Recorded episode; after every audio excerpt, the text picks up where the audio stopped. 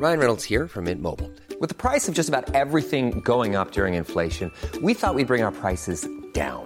So to help us, we brought in a reverse auctioneer, which is apparently a thing. Mint Mobile unlimited premium wireless. Ready to get 30, 30, bit to get 30, bit to get 20, 20, 20, bit to get 20, 20, bit to get 15, 15, 15, 15 just 15 bucks a month. So, Give it a try at mintmobile.com slash switch.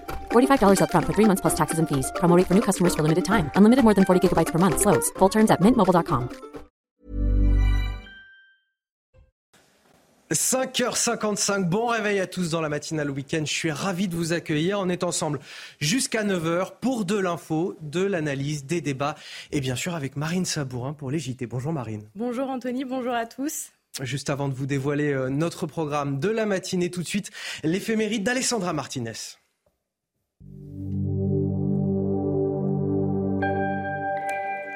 Chers amis, bonjour.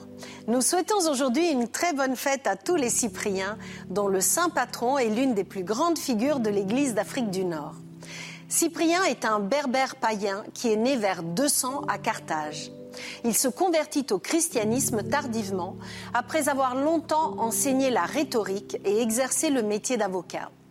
À peine devenu chrétien, il veut devenir prêtre, et de fil en aiguille, le voici évêque. C'est une tâche particulièrement difficile. Nous sommes sous le règne de l'empereur Dès et les persécutions se déchaînent contre les chrétiens. Cyprien doit notamment résoudre le cas délicat des chrétiens qui ont apostasié sous la torture et qui souhaitent revenir dans l'Église. Après la mort de Dès, la situation devient plus clémente. Mais un autre fléau attend la population, la peste. Notre évêque met alors tout en œuvre pour venir au secours des malades. Après la peste, les persécutions reprennent, ordonnées cette fois-ci par l'empereur Valérien. Cyprien est arrêté, condamné à mort et décapité en l'an 258. Et voici le dicton du jour. Pluie de septembre, joie du paysan. C'est tout pour aujourd'hui. À demain, chers amis. Ciao. Alors, je vous ai présenté Marine Sabourin. Mais est-ce que je vous ai présenté Vincent Roy qui est avec moi sur ce plateau? Bonjour. Bonjour. Journaliste et écrivain pour euh, commenter, décrypter l'actualité euh, ensemble. Face à vous, bien sûr, Michel Taube également Bonjour, qui est avec Anthony. moi, éditorialiste et fondateur du site Opinion Internationale. Et vous aurez le plaisir aussi d'avoir les analyses sur la situation euh, internationale d'Harold Iman qui m'accompagne également tout au long de cette matinale, comme tous les week-ends, sur ce plateau. Avant de vous dire le sujet, les thèmes qu'on va évoquer ce matin, tout de suite, la météo de votre samedi, le retour de la chaleur, c'est avec Loïc Roosevelt. Votre programme avec Magnolia.fr. Changez votre assurance de prêt à tout moment et économisez sur Magnolia.fr, comparateur en assurance de prêt immobilier. Votre programme avec Lazerostop, votre spécialiste stop tabac proche de chez vous. Plus d'informations sur lazerostop.com. Les quelques rares grisailles matinales localisées ont fini par se dissiper. Pour commencer le week-end, après la grisaille, de la pluie. Cette fois-ci, des averses, parfois à caractère orageux, sur les départements du nord-ouest. Déjà, des pluies soutenues, orageuses également sur les départements du sud-est, avec le retour d'un épisode Sévenol, des chutes de grêle localisées, du vent, du vent plus fort naturellement sous les orages, alors qu'ailleurs, vous aurez un soleil simplement voilé, un temps lumineux. Samedi après-midi, toujours cette instabilité sur la Bretagne, mais aussi le Cotentin. Encore des averses, des averses soutenues orageuses sur la façade est du territoire. Toujours ce vent bien présent, notamment le vent d'OTAN jusqu'à 70 km par heure.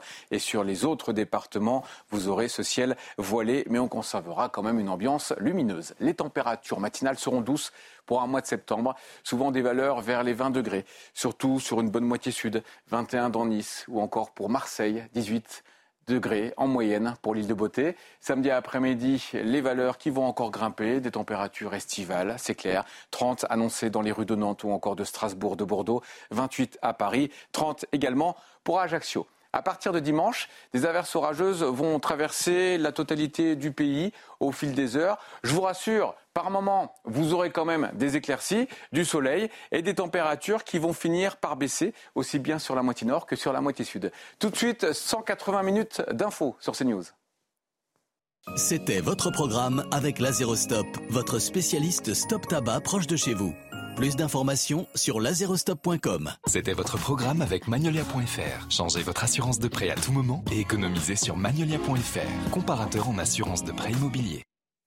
Oh, 180 minutes d'infos, je dirais même 3 heures d'infos euh, ce matin pour euh, la matinale week-end. On est ensemble jusqu'à 9 heures, je le rappelle. Voici les titres de votre journal de 6 heures. À la une ce matin, une pression migratoire insoutenable. Ce sont les mots de la première ministre italienne Giorgia Meloni face à, à l'afflux de migrants cette semaine sur l'île de Lampedusa. Giorgia Meloni qui se tourne vers l'Union européenne, tout aussi impuissante que ses États membres. 11 000 migrants ont débarqué sur les côtes italiennes depuis lundi à la faveur du beau temps.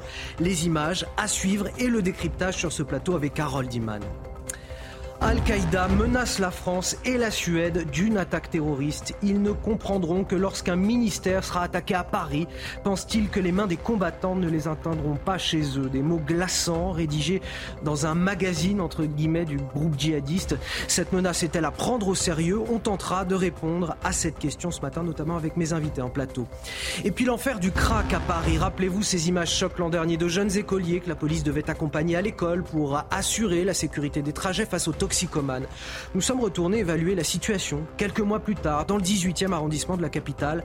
Qu'en est-il désormais? Vous le verrez dans notre reportage à suivre. Et puis ces magnifiques images aussi qui nous viennent du Groenland, sur place, au cœur du plus grand ensemble de fjords du monde. Des scientifiques se penchent sur l'impact du réchauffement climatique, avec évidemment un sentiment d'urgence, vous le verrez, après les fortes chaleurs de cet été. Mais tout d'abord, à Lampedusa, cette situation absolument hors de contrôle. L'île italienne est à bout de souffle face aux arrivées massives de migrants. L'état d'urgence a été décrété. Plus de 8000 personnes sont arrivées, ont débarqué en moins de 48 heures sur cette petite île. C'est en fait le même nombre d'habitants que l'île. Oui, le chef, la chef du gouvernement italien Giorgia Meloni a estimé hier soir que la pression migratoire subie dans son pays était insoutenable et demande à l'Europe de venir constater la situation plus de 127 000 migrants ont débarqué sur les côtes italiennes depuis le début de l'année, près du double par rapport à la même période en 2022. Les dernières images à Lampedusa commentées par Corentin Brio et Mathilde Ibanez. Des centaines d'hommes, femmes et enfants alignés et assis à même le sol. Une file d'attente interminable. Ces migrants ont donc rejoint l'Europe au péril de leur vie. Le bateau comptait au moins 48 personnes. Le bateau n'était pas très grand, 8 mètres. Nous sommes restés en mer pendant près de 30 heures. Ce n'était pas facile parce que le temps, jusqu'à ce que nous arrivions ici, n'était pas bon. C'était terrible. Merci à Dieu le Tout-Puissant et à notre capitaine qui nous a aidés jusqu'à ce que nous arrivions ici. Avant, la route libyenne d'environ 300 km était majoritairement empruntée. Mais aujourd'hui, les migrants préfèrent franchir la frontière entre la Libye et la Tunisie pour rejoindre l'Italie. Une route plus courte qui fait office de raccourci. Lampedusa se trouve à moins de 150 km des côtes tunisiennes. L'île, extrêmement petite, est en état d'urgence. Si l'afflux de migrants a commencé à diminuer à Lampedusa ce vendredi, c'est plus de 8500 personnes qui ont débarqué sur l'île depuis lundi dernier. Nombreux ont déjà été répartis dans le reste de l'Italie, notamment en Sicile. Le décryptage d'Harold Iman sur ce plateau. Bonjour Harold. La, première ministre Giorgia Meloni, première ministre italienne, veut que l'UE fasse davantage pour l'Italie. Elle invite même la présidente de la Commission européenne à, se rendre sur place. Est-ce que les, les Européens ont abandonné l'Italie? C'est l'impression que ça donne, surtout si on est Giorgia Meloni, car euh, elle a deux interlocuteurs principaux dans cette histoire.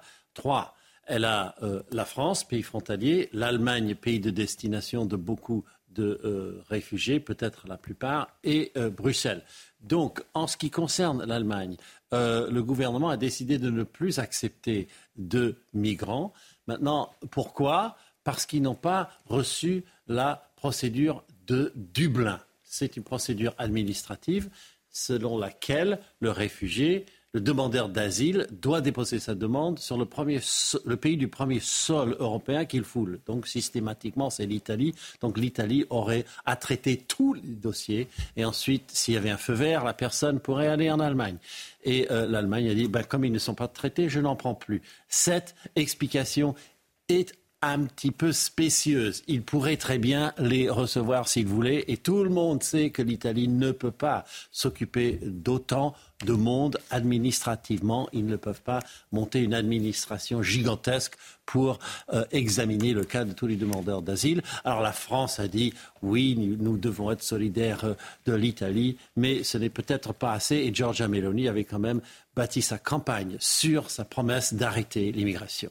Alors Harold, les migrants quittent généralement le sol euh, libyen ou tunisien. Le gouvernement tunisien ne peut pas gérer euh, ce flux, mais tente d'obtenir des aides financières supplémentaires de Bruxelles. Harold, le dossier migratoire en Tunisie est-il en train de se politiser? Oui, clairement, car euh, le président euh, Kaïs Sayed avait dit en février que lui-même a un pays qui est submergé par les migrants venus du sud du Sahara qui veulent faire un grand remplacement en Tunisie. Bon, ensuite, il, a prétendu n'avoir pas tout à fait dit ça.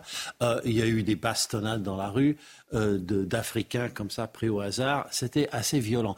Maintenant, euh, lui aussi, il perd de la population tunisienne parce que la Tunisie est dans un très mauvais état économique. Donc lui-même, il perd 9000 par, par mois, enfin des, quantités assez énormes de Tunisiens qui s'ajoutent à ceux qui viennent de l'Afrique subsaharienne. Donc ils demandent de l'argent pour pouvoir payer une administration et une police pour les garder. On lui a avancé 105 millions. Il veut beaucoup plus. Il s'aligne un peu sur le modèle de la Turquie qui avait reçu au final 3,5 milliards pour s'occuper de 2 à 3 millions de réfugiés. Donc tout le monde commence à comprendre qu'il y a un système là-dedans pour se faire financer, pour faire le travail que les Européens n'arrivent pas tout à fait à faire. Alors on va commenter euh, toutes ces informations avec mes invités en plateau, euh, Vincent Roy et Michel Taube. Michel Taube, euh, on sent une impuissance terrible finalement de l'Union européenne et puis des États membres en, particulier, chacun d'entre eux qui fait face à cet afflux de migrants. J'ai envie de dire même du sud de l'Europe au nord de l'Europe, puisque jusqu'à l'Angleterre, tout le monde est concerné finalement. Bah, déjà, si les pays du sud de l'Europe euh, qui sont directement concernés pouvaient s'entendre, euh, hier Emmanuel Macron, en marge d'un déplacement euh, en province, a, appelé un devoir de solidarité européenne, à faire preuve de rigueur et d'humanité. Mais franchement, ça fait des années qu'on a lâché l'Italie. Ça fait des années. Euh, rappelez-vous François Hollande qui avait dit que lorsqu'il y avait eu déjà une très forte vague migratoire euh, en, Italie, il avait dit on va être solidaire et on avait pris que quelques centaines de, euh, migrants. Mais vous comprenez quand Giorgia Meloni dit stop, moi je, ne les reprends plus en, fonction du mécanisme de répartition. oui, mais parce que ce mécanisme ne fonctionne pas. D'ailleurs, pourquoi l'Allemagne, comme le rappelait fort justement Roldiman, refuse de prendre des migrants d'Italie C'est parce qu'en fait, il y a une coalition de gauche à Berlin et que vous avez une partie de, euh, de la majorité qui est aujourd'hui au pouvoir qui est hostile à la politique de, euh, de, de Madame Meloni. Euh, rappelez-vous tout ce qu'on a dit sur Madame Meloni lorsqu'elle a été élue démocratiquement, de façon républicaine, à la tête du gouvernement italien, qu'elle était d'extrême droite, qu'elle était une fasciste, alors qu'en fait elle prône tout simplement des mesures de bon sens qui sont d'essayer de retenir ces vagues migratoires. Mais je vais vous dire, la solidarité, c'est pas uniquement de gérer les migrants qui ont réussi à passer cette frontière méditerranéenne. C'est surtout d'arriver à s'entendre pour pouvoir mettre une digue qui permettrait de retenir ces flux migratoires. Parce que les 6 000, 7 000, 8 000 Africains qui sont arrivés à Lampedusa il y a quelques jours, mais ils vont être beaucoup plus nombreux dans les mois et les années qui viennent. Pourquoi parce qu'avec les coups d'État qu'on a vus au Niger... C'est l'instabilité géopolitique dans certains pays d'Afrique qui va forcément amener une vague migratoire encore plus importante Qu'est-ce qui se passe actuellement, par exemple, au Niger, au Mali, au Burkina Faso? Vous avez une explosion des attentats terroristes d'Al-Qaïda et de Daesh depuis quelques mois. Donc vous avez il va y avoir de plus en plus de fuites. Donc il faut aussi que nous nous organisions au niveau européen pour retenir ces flux migratoires. Il y a des solutions, mais encore faut-il avoir le courage de les prendre. Alors Vincent Roy, je vais vous donner la parole dans un instant. Je vais vous montrer simplement un autre exemple. Je le disais tout à l'heure, du sud au, nord de l'Europe, on est tous concernés par ces flux migratoires. Et le Royaume-Uni, euh, notamment, malgré le Brexit, le nombre de traversées quotidiennes de la Manche euh, n'a fait que progresser. Il a atteint des records cette année. Depuis le début de l'année, 21 000 migrants sont arrivés sur le territoire. Oui, même si le gouvernement a durci la législation interdisant aux migrants parvenus illégalement sur le sol britannique d'y demander l'asile, le gouvernement peine à enrayer ce phénomène. Explication de notre correspondante à Londres, Sarah Menaille. Ces derniers mois, les tentatives de traversée de la Manche à bord de petites embarcations se sont multipliées. Depuis le mois de janvier, les autorités britanniques estiment que ce sont plus de 20 000 personnes qui sont entrées illégalement euh, sur le sol britannique par ce moyen. Rien qu'au mois d'août, 5 300 personnes ont traversé la Manche illégalement, un record mensuel. Pourtant, le Premier ministre britannique Rishi Sunak a fait de la lutte contre l'immigration illégale la grande priorité de son mandat. Mais malgré un durcissement de la législation ici au Royaume-Uni, malgré une loi qui prévoit de renvoyer ces personnes vers leur pays d'origine ou vers le Rwanda en vertu d'un accord signé entre les deux pays, malgré une nouvelle loi également qui prévoit eh d'interdire à ces personnes entrées illégalement sur le territoire britannique de demander plus tard l'asile par toute voie légale, eh bien le nombre de traversées illégales a tout simplement explosé ces dernières années. Ce phénomène euh, ne fait qu'augmenter. Désormais, c'est même la surveillance électronique hein, qui serait envisagée par le gouvernement britannique, envisagée notamment par la ministre britannique de l'Intérieur, Suella Breverman. Au Royaume-Uni, le système d'accueil est complètement engorgé. Il y a aujourd'hui trop de demandes par rapport aux capacités de traitement euh, des autorités euh, britanniques et de l'administration.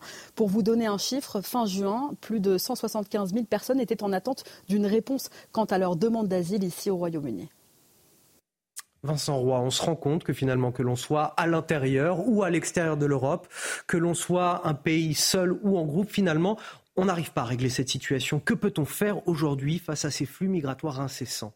Écoutez, le phénomène migratoire, il est mondial. J'en veux pour preuve, par exemple, que vous avez 10 000 migrants par mois qui arrivent à New York. Il y a un mot qui n'a pas été prononcé euh, sur ce plateau jusqu'à maintenant au sujet de l'Afrique, c'est le mot démographie. Hein, on va être confronté à ça. Euh, le, président euh, Sarkozy euh, dit attention, ça ne fait que débuter. Vous allez voir en 2050 ce qui va se passer. Alors, l'Allemagne refuse d'accueillir les migrants. Sarkozy dit il faudrait un grand plan Marshall de l'Afrique pour qu'ils ne partent pas. D'autres voix disent les demandes d'asile doivent être faites depuis le pays d'où les migrants partent. Alors, je vous pose une question à quoi sert l'Europe et que fait Frontex? Parce que Madame van der Leyen est présidente de la Commission européenne nous tient des, propos, euh, voilà, alors les devoirs d'humanité. Vous pouvez utiliser tous les mots que vous voulez, mais euh, la question est que fait Frontex? En tous les cas, nous allons évidemment accueillir, nous allons être obligés à un moment ou à un autre d'aider l'Italie d'accueillir des vagues de migrants dans un pays où vous avez aujourd'hui 10 millions de personnes, je parle des Français là pour ne parler que mm. d'eux, 10 millions de personnes qui vivent en dessous du seuil de pauvreté.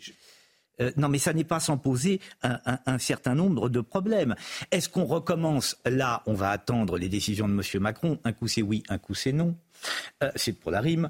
Euh, est-ce qu'on va recommencer l'Océan Viking? Quelle position va-t-on prendre, etc. Non, écoutez, il faut un peu de courage. je vais reprendre une phrase qui a été dite il y a très longtemps on n'a pas vocation tout de même à accueillir toute la misère du monde. Il va donc falloir prendre des mesures, j'en appelle à un certain courage politique. Allez, on va avancer. Et on y reviendra d'ailleurs, puisqu'on aura un reportage tout à l'heure à, 6h30 à Menton, à la frontière franco-italienne, oh, bah justement, où l'afflux de migrants se fait là aussi. C'est la conséquence directe il de ce qui voir, se passe en Il faut voir Menton sur le terrain, je connais, j'y suis allé, il faut, eh ben, voir, il faut voir les migrants. Le rendez-vous est pris dans le journal de 6h30, on verra tout ça. Au chapitre judiciaire, Mohamed Abrini, l'homme au chapeau, a été condamné hier soir à, 30 ans de réclusion criminelle pour euh, sa participation aux attentats de Bruxelles. Il avait accompagné les djihadistes morts en kamikaze à l'aéroport le 22 mars 2016. Ce jour-là, il y a eu également une attaque dans le métro de la capitale belge. Ces attentats ont fait, je le rappelle, 35 morts. Oui, concernant Salah Abdeslam, la cour d'assises de Bruxelles n'a pas prononcé de peine supplémentaire. Le djihadiste français, considéré comme co-auteur de ces attentats, avait déjà été condamné par la justice, justice belge à 20 ans de prison en 2018. Pour rappel, il a également été condamné par la justice française à une peine de prison à perpétuité pour les attentats de Paris en novembre 2015. La menace terroriste toujours belle et bien présente. Dans son dernier magazine, entre guillemets, Al-Qaïda menace la France et la Suède d'une attaque terroriste en frappant un ministère à Paris et une ambassade suédoise. Oui, la publication est notamment illustrée un homme, par un homme cagoulé, armé aux côtés des policiers français en pleurs. Explication de Corentin Brio et Mathilde Ibanez. La France, de nouveau ciblée par des menaces terroristes. Sur cette image publiée par le magazine appartenant à Al-Qaïda, on peut distinguer un homme encagoulé, armé, posant devant des policiers en pleurs. Une image accompagnée d'un texte où la France et surtout la Suède sont menacées. Il est désormais clairement apparent que la Suède a choisi de prendre la tête dans la guerre contre l'islam et les musulmans parmi les pays de l'Union européenne, rivalisant ainsi avec la France, le Danemark et d'autres pour la première place dans la course à l'opposition à Dieu et à son messager. Ils ne comprendront pas et ne tiendront pas compte jusqu'à ce qu'ils entendent des nouvelles comme l'ambassade suédoise a été rasée suite à une explosion violente ou une attaque armée contre un ministère à Paris. Il y a quelques jours, le ministre de l'Intérieur Gérald Darmanin a évoqué un risque d'attentat venant de l'étranger. Et même si la France est vigilante, la menace est toujours présente.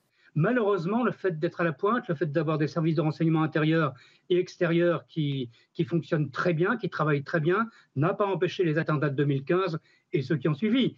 Le problème, c'est qu'il faut réussir 365 jours par an, alors que les terroristes, eux, doivent réussir une seule fois, celle où ils frappent. L'organisation islamiste terroriste auteur de la publication est principalement active au Yémen. Al-Qaïda avait notamment revendiqué l'attentat contre le journal Charlie Hebdo en 2015. Michel Taube, la menace terroriste euh, vous inquiète-t-elle toujours autant aujourd'hui? Est-ce que cette menace qui a été proférée est-elle à prendre au sérieux selon vous? Malheureusement, oui.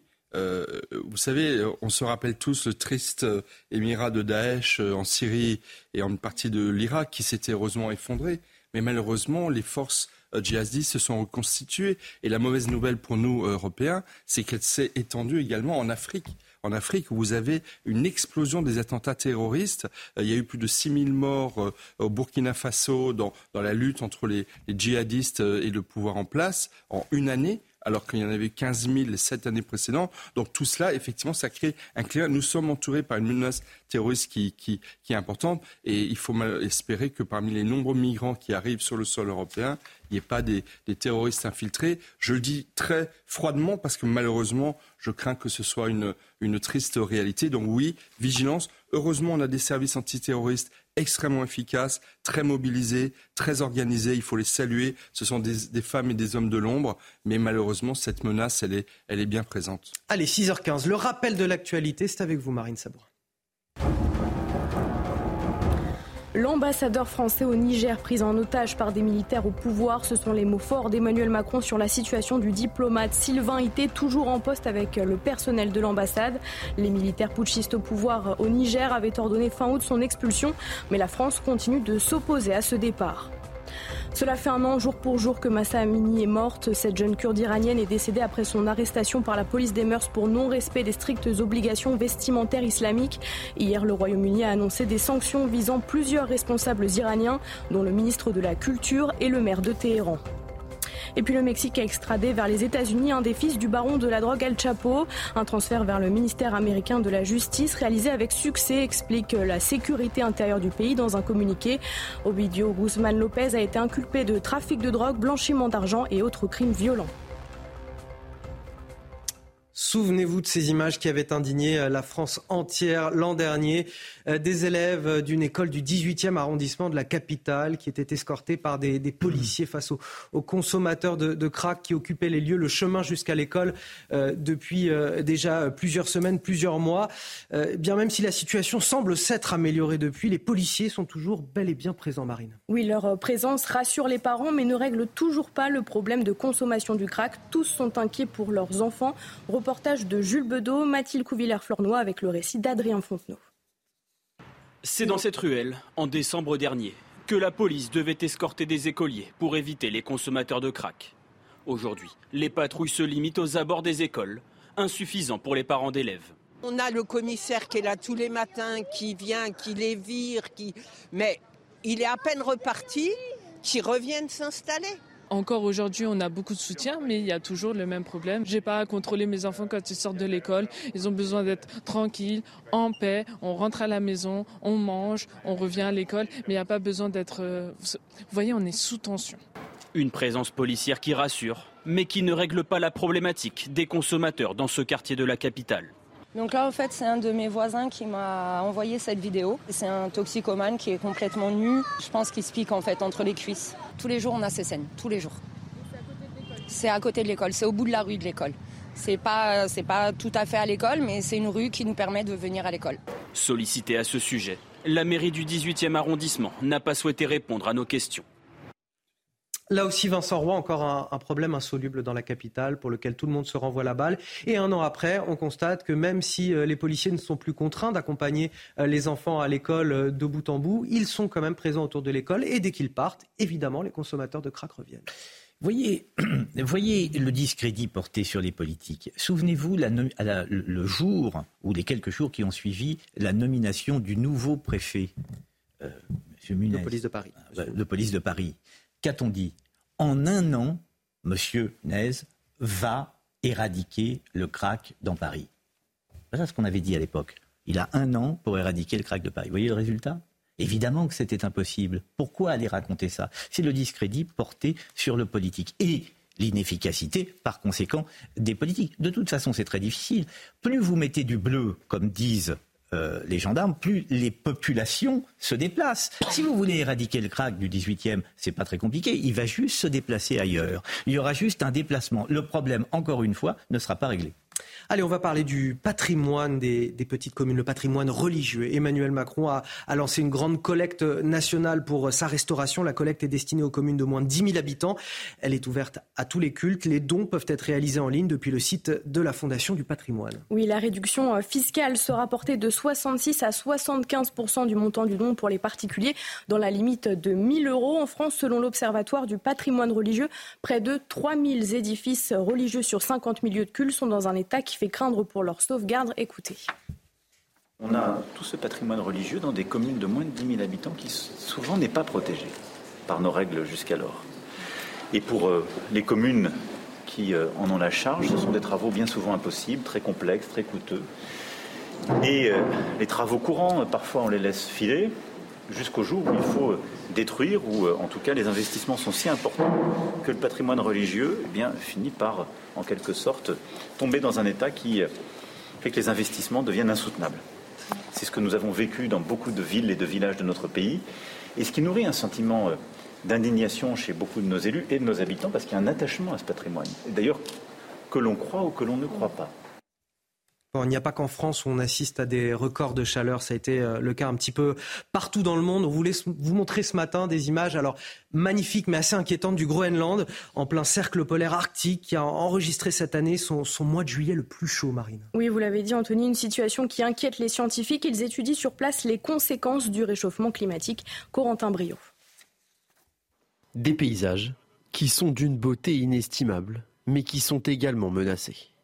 Au beau milieu des fjords, les scientifiques sont inquiets des effets du réchauffement climatique sur cet écosystème.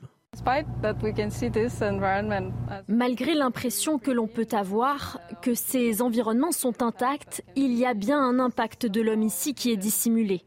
Par exemple, il y a des polluants, des produits chimiques éternels que l'on retrouve déjà chez les animaux parce qu'ils s'accumulent tout au long de la chaîne alimentaire. Emprisonné 11 mois sur 12 par la glace, l'exploration de cet endroit est dangereux, entre le risque de heurter des icebergs ou même de faire face à des ours polaires. Mais pour ces scientifiques, l'importance de cette mission est cruciale.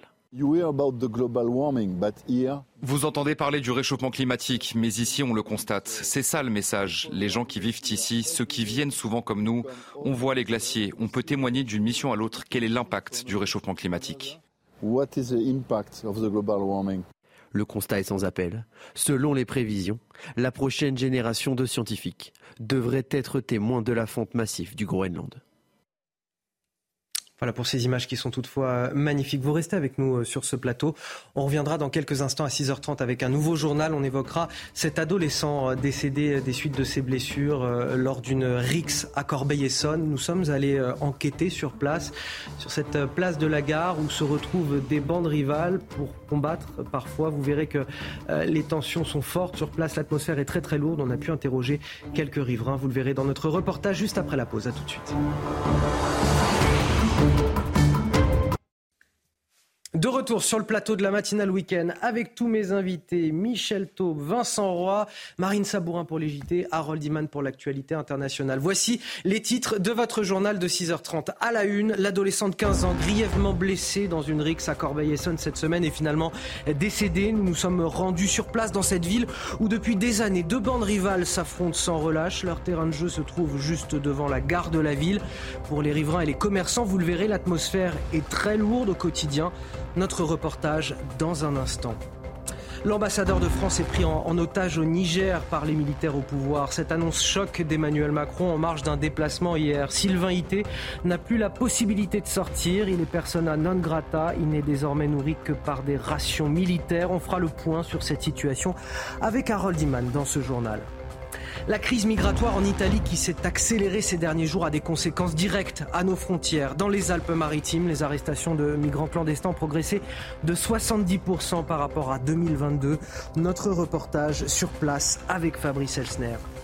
Et puis cette semaine, le gouvernement a lancé la toute première campagne contre l'inceste dans notre pays. Un sujet essentiel alors qu'un enfant est agressé sexuellement toutes les trois minutes en France. Sylvie Benamou, cofondatrice du collectif d'aide internationale inceste et pédocriminalité, sera notre invitée dans quelques minutes.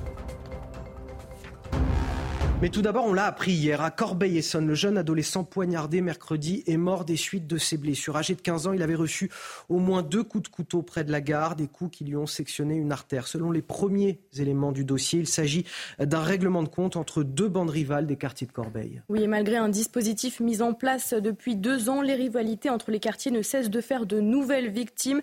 Les habitants craignent pour leur sécurité. Laurent Sélarié s'est rendu dans le quartier où se sont déroulés les faits. Le récit est signé Michael Dos Santos. Depuis plusieurs années, Corbeil-Essonne est victime d'une guerre de quartier. Deux cités que tout oppose, au nord de la ville les Tarterets, au sud Montconseil. Régulièrement, les bandes rivales s'affrontent aux abords de la gare, l'un des points de deal de la commune. C'est le lien névralgique euh, pour la gare et euh, de passage pour aller, euh, pour aller sur Paris, pour aller sur les lieux de travail, pour aller sur les lieux d'école. C'est des bagarres, des affrontements de regard, des affrontements par insulte et puis physiquement, il faut qu'on intervienne très rapidement. Une insécurité constatée par de nombreux riverains. Certains pensent même à quitter les lieux. C'est trop. Moi aussi, je suis maman. J'ai des adolescents et euh, j'ai peur pour mes enfants. C'est un peu euh, dangereux de traîner à la gare, euh, par exemple, tout seul, surtout si on est une femme.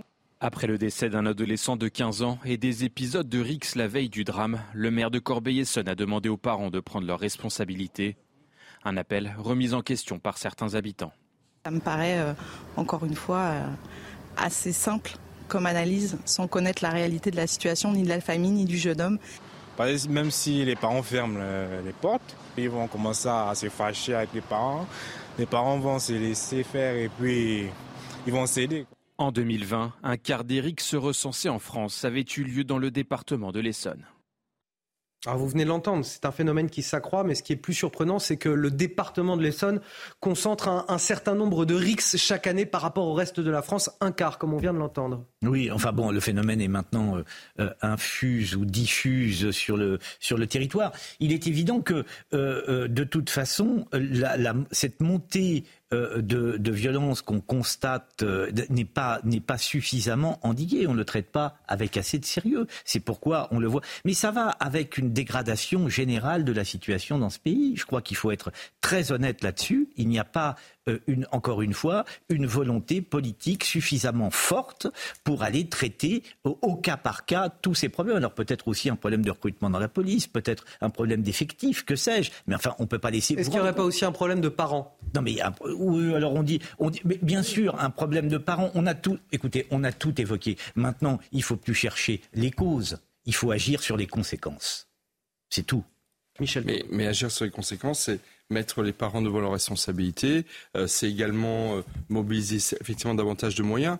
Euh, Corbeil-Essonne, effectivement, je connais un petit peu. Euh, c'est un phénomène qui est très ancien. Je pense que les politiques n'en ont pas pris conscience suffisamment tôt. il y a le département, il y a les communes, il y a l'État, il y a les acteurs sociaux, il y a les bailleurs sociaux. Il faut que tout le monde se mobilise. Et après, ce qui s'est aussi fortement développé à Corbeil-Essonne, comme dans d'autres territoires perdu ou en train d'être perdu de notre République, euh, c'est euh, un trafic de drogue qui contribue à une forme d'économie de la violence et qui font que des quartiers ont les moyens également de s'affronter, en plus avec l'acheter, c'est-à-dire dans un terrain neutre qui sont les gares. Les gares où vous avez des centaines de milliers d'habitants euh, qui n'ont absolument rien demandé, qui sont malheureusement témoins maintenant de, ces violences. Mais ce sont des phénomènes anciens sur lesquels je pense que les politiques auraient dû, euh, auraient dû s'atteler beaucoup plus tôt que, que d'attendre que les médias en parlent. Mais Michel, on prend n'importe quelle ville, oui, on prend n'importe quelle ville, là on prend Corbeil-Essonne, etc. Et on rabâche à chaque fois les mêmes choses, les parents, les bailleurs sociaux. voilà, aucune mesure, aucune mesure n'est prise. C'est pourquoi je dis les causes euh, euh, on, les connaît, on les connaît. Euh, maintenant, il faut agir sur les conséquences parce qu'il faut imaginer la vie des gens qui vivent à Corbeil-Essonne. C'est à eux que je pense. Allez, c'est à la une de l'actualité également. Euh, l'ambassadeur français au Niger pris en otage par les militaires au pouvoir. Ce sont les mots très forts d'Emmanuel Macron sur la situation euh, du diplomate Sylvain Ité, toujours en poste avec le personnel de l'ambassade. Oui, les militaires putschistes au pouvoir au Niger avaient ordonné fin août son expulsion, mais la France continue de s'opposer à ce départ. En déplacement hier, le président Emmanuel Macron a déploré ses conditions de vie. Écoutez. Au moment où je vous parle, nous avons un ambassadeur et des membres diplomatiques qui sont pris en otage littéralement à l'ambassade de France et on l'empêche de livrer la nourriture. Il mange avec des rations militaires. Et il reste là parce que simplement la France, soutenant la démocratie et considérant qu'il n'y a pas de double standard, à avoir pour l'Afrique, considère que le président Bazoum, retenu en otage chez lui, est président légitimement élu. Comment voulez-vous que nous délivrions des visas ou faisions de la coopération culturelle quand vous n'avez plus la possibilité même pour un ambassadeur de sortir, qu'il est persona non grata et qu'on refuse qu'il puisse s'alimenter? Et donc il ne faut pas retourner la charge. La faute, c'est celle des putschistes. Harold Iman, l'ambassadeur français est-il réellement en danger? Réellement, non. Euh, pour deux raisons. Il y a beaucoup de rations euh, dans euh, l'ambassade résidence. Ce sont des rations euh, militaires françaises qui sont potables pour en avoir goûté, mais elles sont répétitives. il y a de l'eau. Ils ont une petite, un petit approvisionnement d'eau qu'ils peuvent purifier eux-mêmes.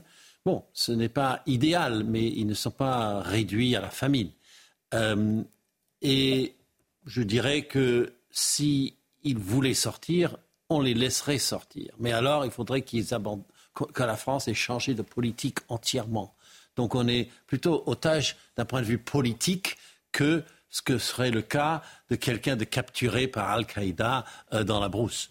Donc il y a cette distinction. Mais c'est quand même un acte très courageux euh, d'avoir ces diplomates qui résistent comme cela. Les euh, militaires nigériens sont dans l'ensemble courtois, et certainement, qu'on ne le dit pas, mais triche un petit peu, il laisse passer certaines petites nécessités. Euh, c'est un peu la même chose pour le président Mohamed Bazoum, qui lui est emprisonné chez lui euh, par cette même junte. Et il est, il est, toujours en vie. Lui, on, lui a coupé l'alimentation et l'eau pendant plusieurs jours, et même les médicaments n'ont pas pu parvenir alors que son fils est malade et qu'il est emprisonné avec lui. Donc, euh, ce ne sont pas des conditions vraiment confortables mais ce n'est pas tout à fait euh, l'affaire des 50 Américains otages euh, des euh, gardiens de la révolution d'Iran en 1979. C'est quelque chose d'intermédiaire, mais sérieux quand même. Mais Michel Taub, ça peut envenimer la situation néanmoins? Ah oui, oui, la situation est, est quand même extrêmement dangereuse, surtout si elle dure. Je trouve que Emmanuel Macron en fait beaucoup quand même. il en fait peut-être plus que les pays voisins dans la CDAO qui officiellement également euh, sont, euh, soutiennent euh, le président Bazoum qui a été démis. Bon, il ne faut pas oublier que le Niger est quand même souverain sur son territoire. Il a le droit d'expulser les ambassadeurs. La France refuse cette expulsion. Je pense qu'il est urgent quand même d'essayer de trouver un compromis d'entente. Et surtout, l'intérêt de la France, c'est peut-être quand même d'avoir un fil de discussion avec les nouvelles autorités en place. Elles sont peut-être pas légitimes d'un point de vue purement formel, mais d'un point de vue factuel, elles sont maintenant au pouvoir. Et je pense qu'il faut mieux discuter que d'être dans une opposition frontale. Enfin, il faut avoir une pensée pour notre ambassadeur, Sylvain Ité, qui est quand même dans des conditions euh, très très difficiles. Euh, il y a eu des précédents hein, dans l'histoire de France. On quand même euh, rappelé qu'il y a deux, deux, ambassadeurs français déjà qui sont morts dans le passé dans l'exercice de leurs fonctions, dont un c'était à Kinshasa, le, le, le, premier c'était je crois au Liban. Donc soyons prudents c'est une situation délicate et apportons notre soutien à notre ambassadeur tout en étant conscient que politiquement, il faut trouver une issue. On en revient à l'actualité euh, majeure de cette euh, semaine et de ce week-end, d'ailleurs, cet afflux inédit de migrants sur l'île italienne de Lampedusa. Emmanuel Macron a appelé euh, hier à la solidarité européenne en marche de son déplacement en Côte d'Or. Et cette crise migratoire a évidemment des conséquences directes sur nos frontières, notamment à Menton, dans les Alpes-Maritimes. Face à la pression migratoire, le nombre de douaniers et de militaires doit être doublé, Marine. Oui, plus de 5600 étrangers en situation irrégulière ont été arrêtés dans le département entre le 1er janvier et le 10 août, soit une hausse de 70% par rapport à la même période en 2022. Reportage à la frontière franco-italienne où les tentatives de passage et les refoulements sont quotidiens avec Fabrice Elsner. Le récit est signé Sarah Fenzari. Ce groupe de migrants a tenté de traverser la frontière depuis l'Italie jusqu'à la France. En vain, il rebrousse chemin. Sylvain est en Europe depuis deux mois. Sa première tentative a échoué, mais il ne désespère pas. C'est désespérant, franchement. C'est comme euh, euh, une stratégie qui n'a pas marché. Donc on, rentre derrière et on se prépare pour voir une autre stratégie. Peut-être ça sera plus par train, mais peut-être la marche à pied par les montagnes. Face à la pression migratoire, le Premier ministre a annoncé l'augmentation des effectifs. Les unités de force mobile, police ou gendarmes passeront de 2 à 4 pour atteindre un total de plus de 200 personnes. Pour la sécurité, comme je dis, que ce soit des migrants ou même des, des, résidents, euh, voilà, les gens ici, ouais, je pense que c'est un bien pour tout le monde. De plus en plus de migrants mineurs non accompagnés tentent l'impossible pour rejoindre l'Hexagone. Pour Christelle Dintorni, cette situation n'est plus gérable. Le département euh, a toujours géré environ 1000 euh, à 1500 mineurs. Or, aujourd'hui, depuis le mois de janvier jusqu'à aujourd'hui, nous sommes à plus de 4900 mineurs. 4900 mineurs. Nos centres d'accueil sont saturés. Le nombre de migrants arrivés sur les côtes italiennes a doublé cette année par rapport à la même période en 2022. Vincent Roy, 5500 étrangers en situation irrégulière arrêtés dans le département entre le 1er janvier et le 10 août. Oui, il faut, il faut, euh, c'est intéressant de faire l'expérience de prendre le train, par exemple, à Menton pour aller euh, en Italie, à Bordighera, où vous voulez.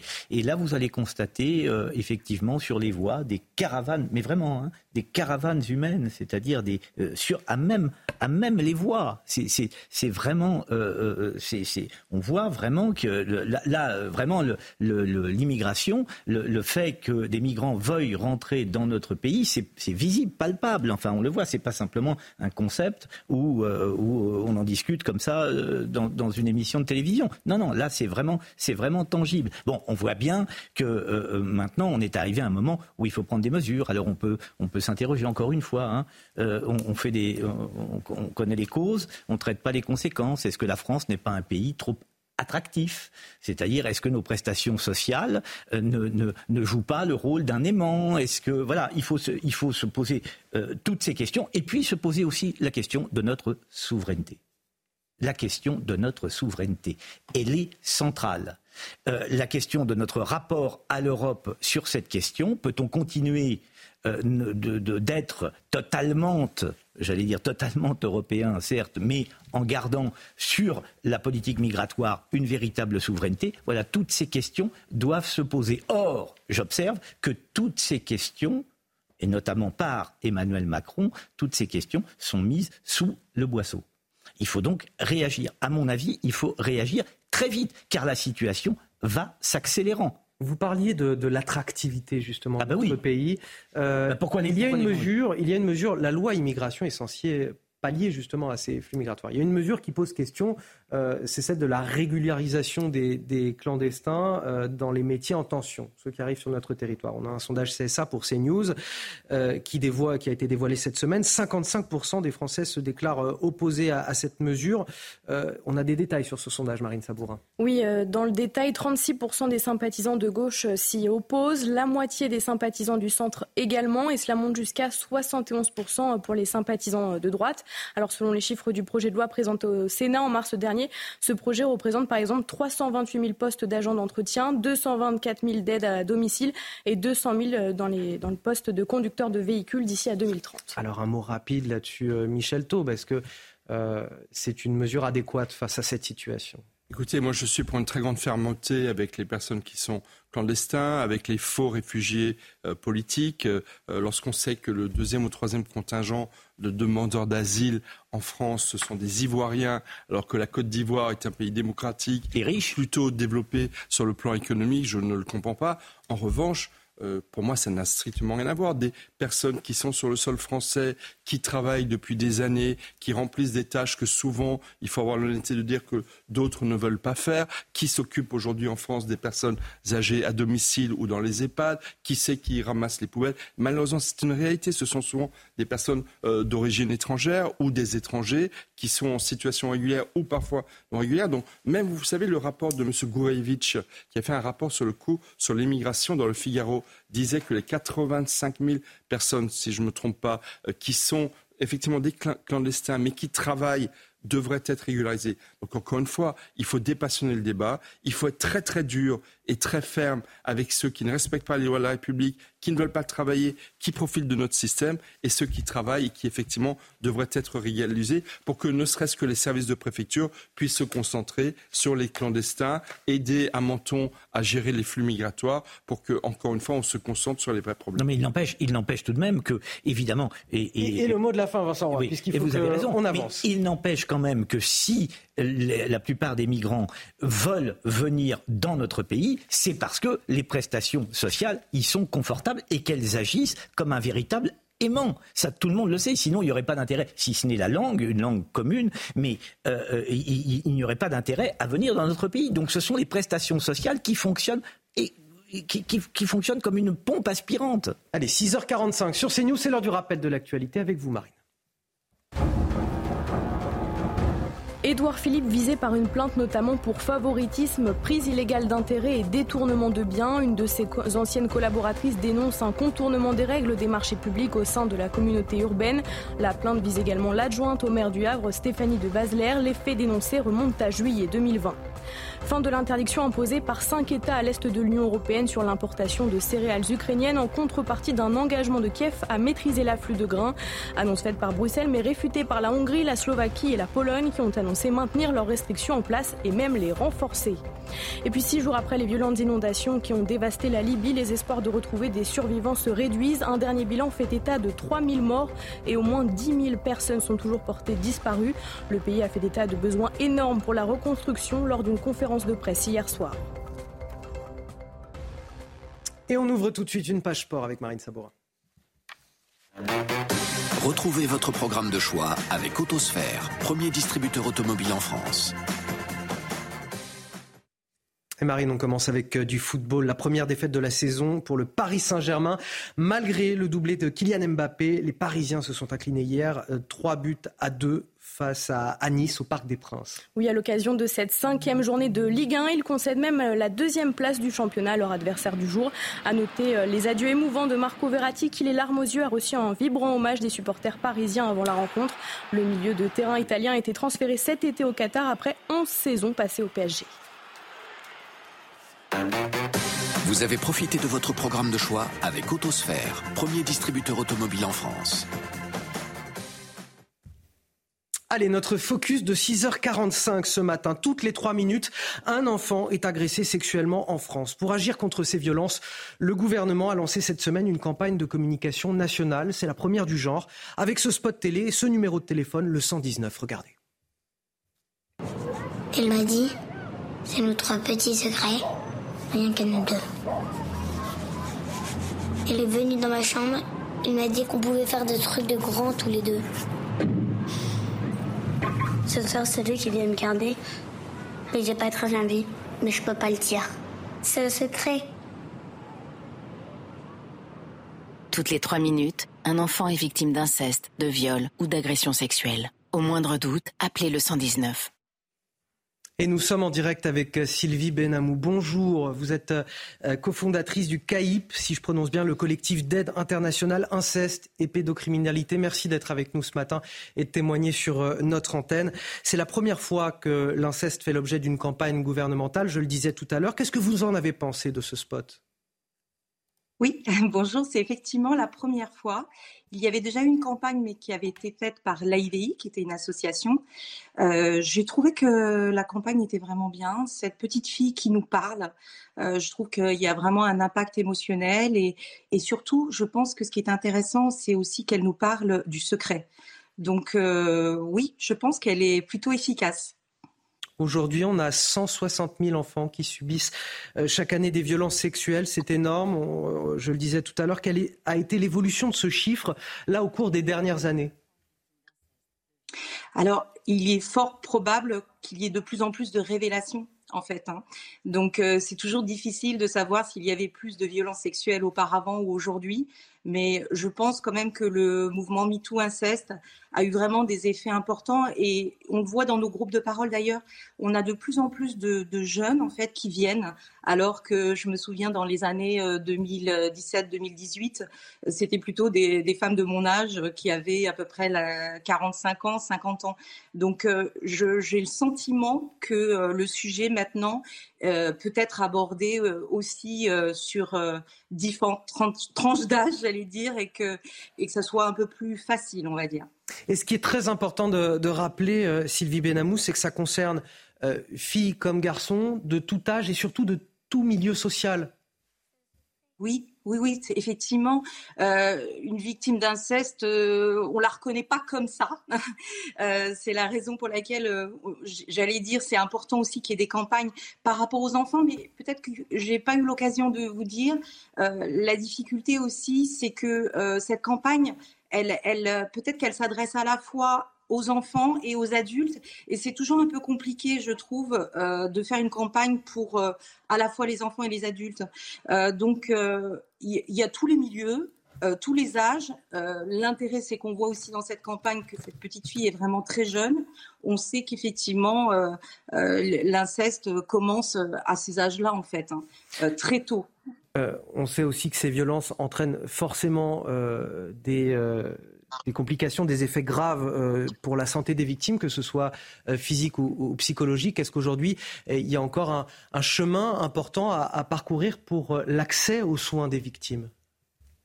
Alors, on espère que le chemin va démarrer là maintenant, notamment avec cette campagne, hein, puisque effectivement, c'est la première fois qu'un gouvernement fait vraiment une campagne sur l'inceste. Donc, autant dire que les attentes sont très importantes. Aujourd'hui, l'accès aux soins est, quasi inexistant, en fait. Euh, aujourd'hui, si vous voulez avoir euh, tout simplement euh, une thérapie qui soit prise en charge, il faut que ce soit un médecin, donc un psychiatre, et autant dire que des psychiatres, il n'y en a pas beaucoup. Et en plus, il y a vraiment une problématique de formation. Donc l'accès aux soins aujourd'hui pour les adultes et pour, j'allais dire en termes d'accompagnement sur le fait qu'il euh, il faut avoir les moyens tout simplement. Et on sait que ce sont des parcours longs. Et alors pour les enfants, c'est le désert. Et on entend votre message ce matin, Sylvie euh, Benamou, je le rappelle, cofondatrice du CAIP collectif d'aide internationale inceste et pédocriminalité. Merci d'avoir témoigné ce matin sur notre antenne, c'est très important. On rappelle ce numéro, bien entendu, le 119 et ce spot qu'on vous a dévoilé euh, tout à l'heure, ce spot gouvernemental pour, euh, pour pouvoir en, en, parler sur notre antenne ce matin. Merci à vous. Vous restez avec nous sur CNews. Le temps pour moi de remercier mes invités sur ce plateau, Michel Taube et Vincent Roy. Merci. Deux autres invités vont se succéder sur ce plateau tout à l'heure. On parlera dans notre prochain journal à 7 heure, bien évidemment, de cette actualité majeure. 8000 migrants qui sont arrivés sur l'île italienne de Lampedusa en l'espace de 48 heures. 11 000 depuis lundi, depuis le, début de la semaine. Une crise migratoire qui concerne euh, bien au-delà de, l'Italie, toute l'Europe, euh, la France, l'Angleterre, l'Espagne. Nous sommes tous confrontés à ce problème et on en parle sur ce plateau avec mes invités et ceux qui peuvent analyser tout ça, notamment Harold Iman, notre spécialiste des questions internationales. À tout de suite programme avec Magnolia.fr. Changez votre assurance de prêt à tout moment et économisez sur Magnolia.fr, comparateur en assurance de prêt immobilier. Votre programme avec Lazerostop, votre spécialiste stop tabac proche de chez vous. Plus d'informations sur lazerostop.com. Les quelques rares grisailles matinales localisées ont fini par se dissiper. Pour commencer le week-end, après la grisaille, de la pluie. Cette fois-ci, des averses, parfois à caractère orageux, sur les départements du nord-ouest. Déjà, des pluies soutenues, orageuses également sur les départements du sud-est, avec le retour d'un épisode Sévenol, des chutes de grêle localisées, du vent, du vent plus fort naturellement sous les orages, alors qu'ailleurs, vous aurez un soleil simplement voilé, un temps lumineux. Samedi après-midi, toujours cette instabilité sur la Bretagne mais aussi le Cotentin. Encore des averses, des averses soutenues orageuses sur la façade est du territoire. Toujours ce vent bien présent, notamment le vent d'autant jusqu'à 70 km par heure. Et sur les autres départements, vous aurez ce ciel voilé, mais on conservera quand même une ambiance lumineuse. Les températures matinales seront douces pour un mois de septembre, souvent des valeurs vers les 20 degrés, surtout sur une bonne moitié sud, 21 dans Nice ou encore pour Marseille, 18 degrés en moyenne pour l'île de Beauté. Samedi après-midi, les valeurs qui vont encore grimper, des températures estivales, c'est clair. 30 annoncées dans les rues de Nantes ou encore de Strasbourg, de Bordeaux, 28 à Paris, 30 également pour Ajaccio. À partir de dimanche, des averses orageuses vont traverser la totalité du pays au fil des heures. Je vous rassure, par moment, vous aurez quand même des éclaircies, du soleil et des températures qui vont finir par baisser, aussi bien sur la moitié nord que sur la moitié sud. C'était votre programme avec Lazerostop, votre spécialiste stop tabac proche de chez vous. Plus d'informations sur lazerostop.com. C'était votre programme avec Magnolia.fr. Changez votre assurance de prêt à tout moment et économisez sur Magnolia.fr, comparateur en assurance de prêt immobilier. Quel plateau ce matin dans la matinale week-end Marine Sabourin, évidemment. Guillaume Bigot, évidemment. D'ailleurs, bonjour Guillaume. Bonjour à tous. Politologue avec nous pour décrypter l'actualité. Face à vous ce matin, Guillaume. Karim Zeribi, Bonjour Anthony. député européen, merci d'être avec nous euh, aussitôt ce matin. Harold Iman aussi pour décrypter toute l'actualité internationale. Et voici sans plus tarder les titres de votre journal de 7 heures. À la une, une pression migratoire insoutenable. Ce sont les mots de la première ministre italienne Giorgia Meloni face à l'afflux de migrants cette semaine sur l'île de Lampedusa. Giorgia Meloni qui se tourne vers l'Union européenne, tout aussi impuissante que ses États membres. 11 000 migrants ont débarqué sur les côtes italiennes depuis lundi à la faveur du beau temps. Les images à suivre et le décryptage d'Harold Sur ce plateau. Al-Qaïda menace la France et la Suède d'une attaque terroriste. Ils ne comprendront que lorsqu'un ministère sera attaqué à Paris. Pense-t-il que les mains des combattants ne les attendront pas chez eux? Des mots glaçants rédigés dans un magazine entre guillemets du groupe djihadiste. Cette menace est-elle à prendre au sérieux? On tentera de répondre à cette question ce matin. Et puis l'enfer du crack à Paris. Rappelez-vous ces images chocs l'an dernier de jeunes écoliers que la police devait accompagner à, l'école pour assurer la sécurité de trajets face aux toxicomanes. Nous sommes retournés évaluer la situation quelques mois plus tard dans le 18e arrondissement de la capitale. Qu'en est-il désormais? Eh bien, vous le verrez dans notre reportage à suivre. Et puis ces magnifiques images qui nous viennent du Groenland, sur place au cœur du plus grand ensemble de fjords du monde, les scientifiques se penchent sur l'impact du réchauffement climatique, avec évidemment un sentiment d'urgence, vous le verrez, après les fortes chaleurs de cet été. Mais tout d'abord, à, à Lampedusa, cette situation quasiment hors de contrôle. L'île italienne est à bout de souffle face aux arrivées massives de migrants. L'état d'urgence a été déclaré en 48 heures. Euh, 8000 d'entre eux ont débarqué cette semaine, soit le nombre d'habitants euh, qui vivent sur l'île en fait. Oui, la chef du gouvernement italien Giorgia Meloni a estimé hier soir que la pression migratoire subie dans son pays était insoutenable et demande à l'Europe de venir constater la situation. Plus de 127 000 migrants ont débarqué sur les côtes italiennes depuis le début d'année, près du double par rapport à la même période en 2022. Les dernières images à Lampedusa commentées par Corentin Brio et Mathilde Ibanez. Des centaines d'hommes, femmes et enfants alignés et assis à même le sol. Une file d'attente interminable. Ces migrants ont donc rejoint l'Europe au péril de leur vie. Le bateau comptait au moins 48 personnes. Le bateau n'était pas très grand, 8 mètres. Nous sommes restés en mer pendant près de 30 heures. Ce n'était pas facile parce que le temps, jusqu'à ce que nous arrivions ici, n'était pas bon. C'était terrible. Merci à Dieu le Tout-Puissant et à notre capitaine qui nous a aidés jusqu'à ce que nous arrivions ici. Avant, la route libyenne d'environ 300 km était majoritairement empruntée. Mais aujourd'hui, les migrants préfèrent franchir la frontière entre la Libye et la Tunisie pour rejoindre l'Italie. Une route plus courte qui fait office de raccourci. Lampedusa se trouve à moins de 150 km des côtes tunisiennes. L'île, extrêmement petite, est en état d'urgence. Si l'afflux de migrants a commencé à diminuer à Lampedusa ce vendredi, c'est plus de 8500 personnes qui ont débarqué sur l'île depuis lundi dernier. Nombreux ont déjà été répartis dans le reste de l'Italie, notamment en Sicile. Alors Guillaume Bigot, on a cet afflux de migrants qui semble exceptionnel comme ça, mais depuis le début de l'année, 127 000, 127 000 migrants ont débarqué sur les côtes italiennes. Mhm. C'est le double de l'année précédente. Quel est votre diagnostic sur la situation? Pourquoi on a cet afflux euh, croissant, au-delà simplement des conditions météorologiques de ces derniers jours qui ont favorisé euh, l'arrivée de migrants? On n'a pas de, on n'a pas de preuve de ça, mais euh, les gens qui travaillent sur place sont quand même surpris par cette arrivée presque, non seulement elle est très très massive, mais euh, en interrogeant certains de ces migrants, certains n'ont pas payé de passeurs, ce qui est quand même assez inédit, et on les a embarqués sans faire payer. Donc, on peut imaginer que dans le cadre d'une négociation, dans le cadre d'un rapport de force, alors entre qui et qui, c'est ça la question, euh, il y a eu un intérêt à créer des images pour qu'on en parle ce matin, pour que tous les médias européens en parlent, parce que c'est l'ensemble du continent.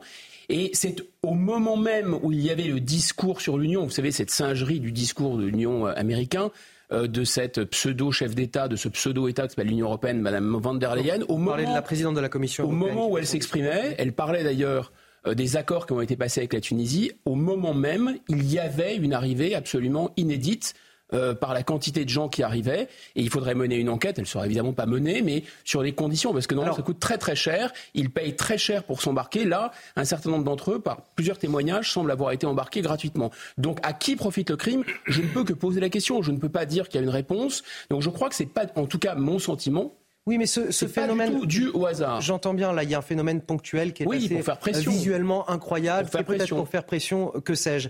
En attendant, c'est une situation qui ne fait que s'accroître depuis des mois, voire des années. Et je le disais sur ah, les côtes italiennes. Sur les côtes italiennes, on a eu 127 000 migrants depuis le début de l'année. C'est le double de l'an passé. Donc il y a quelque chose qui est de bien plus long terme que simplement cet événement qui s'est produit cette semaine. Je vais laisser Karim répondre, mais 127 000 migrants, juste une précision, c'est pas grand-chose par rapport aux 400 000 personnes qui rentrent chaque année en France. Bien sûr, bien sûr, bien sûr. Oui, et on peut dire aussi que c'est pas grand-chose si on veut euh, continuer et poursuivre la relativisation.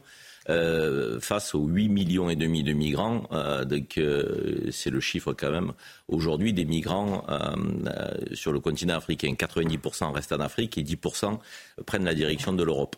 C'est un drame, c'est un drame humain d'abord, il faut quand même le rappeler. Je veux dire, on ne quitte pas son pays pour traverser la Méditerranée au péril de sa vie par plaisir.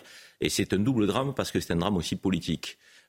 qui marque l'impuissance de l'Union européenne et des mmh. États euh, nations de l'Union européenne à gérer euh, ces flux migratoires. Donc euh, il y a un double drame. et ce double drame, il faut qu'on y fasse face sans tomber dans une forme de nationalisme exacerbé ou d'un humanisme béat. et c'est bien là le débat qui tend à nous enfermer. Or, il faut gérer les flux migratoires. Et il faut que ces Africains n'aient plus envie de quitter leur pays d'origine. Elle est là la clé. Je veux dire, donc, tant qu'on aura des gens qui fuiront la misère, et pas la guerre, hein, parce que 90% ne relèvent pas du droit d'asile, hein. ne viennent pas de pays en guerre. Ils viennent de pays où économiquement ça va très mal, où il n'y a pas mmh. d'avenir. Et, c'est là où il faut mettre en place ce qui n'a pas fonctionné jusqu'à présent, c'est des politiques de co-développement qui font qu'à un moment donné, à la fois les aides européennes, mais il faut les pas aides que ça donne lieu à du chantage aussi de la part des pays qui un chantage qui est décrit là. Oui, c'est voilà, de question. Je ne parle pas de chantage, moi. Je parle à un moment donné des intérêts gagnant-gagnant que nous devons mettre en place, à la fois pour nous, et pour les pays en question. Or, aujourd'hui, toutes les mannes financières qui ont euh, été injectées dans le co-développement, elles ne sont jamais allées à la population au développement économique de ces États euh, africains. Donc, et c'est là où il faut aussi qu'on se réinterroge. Et pourquoi aujourd'hui, quand je fais un peu la connexion avec tout ce qui se passe, donc la France est, est, est un peu euh, chassée du continent euh, africain, euh, pays après pays, parce qu'à un moment donné, notre politique, donc, et plus globalement la politique européenne, ne fonctionne pas. Donc c'est notre faute s'il y a des non, c'est ah, c'est aussi la responsabilité des politiques que nous avons menées ah, qui fait que. C'est notre faute, d'accord. Non, on, a quand même une responsabilité. Je veux dire, quand on met en place une politique de co-développement et qu'elle ne marche pas, Peut-être qu'on s'interroge. Si on ne s'interroge pas, ça veut dire qu'on pense que tout va bien. On n'a pas donné assez d'argent. non, soit, les l'argent ne va pas où il faut. Soit les Africains doivent se gouverner eux-mêmes, et me semble-t-il, ils sont en L'argent ne va pas où il faut qu'il aille. C'est ce que je suis en train de dire. L'argent ne va pas où il faut qu'il aille. S'il irait. Mais ce sont les Africains qui sont Messieurs, pas en même temps, s'il vous plaît, tous les deux. Si l'argent allait euh, au développement économique, les Africains n'auraient pas envie de quitter. Mais sauf que ce sont les Africains qui sont responsables de leur mauvaise gouvernance. Nous sommes complices. Africains responsables. Je voudrais qu'on s'intéresse Karim Zeribi. Ne céder à aucun chantage en général dans la vie. Karim Zeribi, vous avez parlé à, l'instant d'un drame diplomatique, c'est-à-dire vous, vous avez soulevé l'impuissance de l'Union européenne et puis des États membres plus globalement à résoudre ce problème. Et je voudrais qu'on en parle justement avec euh, Harold Iman. Est-ce que euh, l'Europe, l'Union européenne, Harold Iman, a abandonné l'Italie? Est-ce que l'Union européenne si on regarde ce que dit Giorgia Meloni, elle souffle le chaud et le froid. Euh, elle dit un jour euh, qu'il faut que Ursula von der Leyen se rende physiquement à Lampedusa pour comprendre ce qui se passe. Ensuite, elle va à Bruxelles et elle revient, elle dit j'ai obtenu ce qu'il me fallait. Euh, en fait, non, peut-être qu'on ne soutient, l'Union européenne ne soutient pas assez l'Italie. Mais c'est une vieille histoire. Il y a 10-15 ans, on avait un système qui s'appelait Mare Nostrum. C'était des marines euh, espagnoles, françaises, euh, italiennes, surtout italiennes, qui patrouillaient. il y avait un gros financement de plusieurs centaines de millions d'euros. Et ça, s'est terminé. Ça a été suivi par un autre plus petit qui s'appelait Triton. Et ça, s'est terminé. Mmh. Et, si et c'était financé par l'Europe. Donc l'Europe, c'est une espèce de, de réaction euh, différée au, au, sentiment européen des nations à un moment donné. Donc on est en train de penser, comme il y a six ou sept ans à Bruxelles, pour un, problème actuel. Et on croit que tout allait mieux. Et non, ça ne va pas mieux. Donc le temps qu'on retourne à la machine euh, en, Europe, euh, c'est long. Et Giorgia Meloni, elle, elle semble le comprendre. Donc elle n'est pas vent debout contre l'Europe, mais elle est critique. Allez, au chapitre judiciaire à présent. Mohamed Abrini, l'homme au chapeau, a été condamné hier soir à 30 ans de réclusion criminelle pour sa participation aux attentats de Bruxelles. Il avait accompagné les djihadistes morts en kamikaze à l'aéroport le 22 mars 2016. Ce jour-là, il y a eu également une attaque dans le métro de la capitale belge. Ces attentats, je le rappelle, ont fait 35 morts. Oui, concernant Salah Abdeslam, la cour d'assises de Bruxelles n'a pas prononcé de peine supplémentaire. Le djihadiste français, considéré comme co-auteur de ces attentats, avait déjà été condamné par la justice belge à 20 ans de prison en 2018.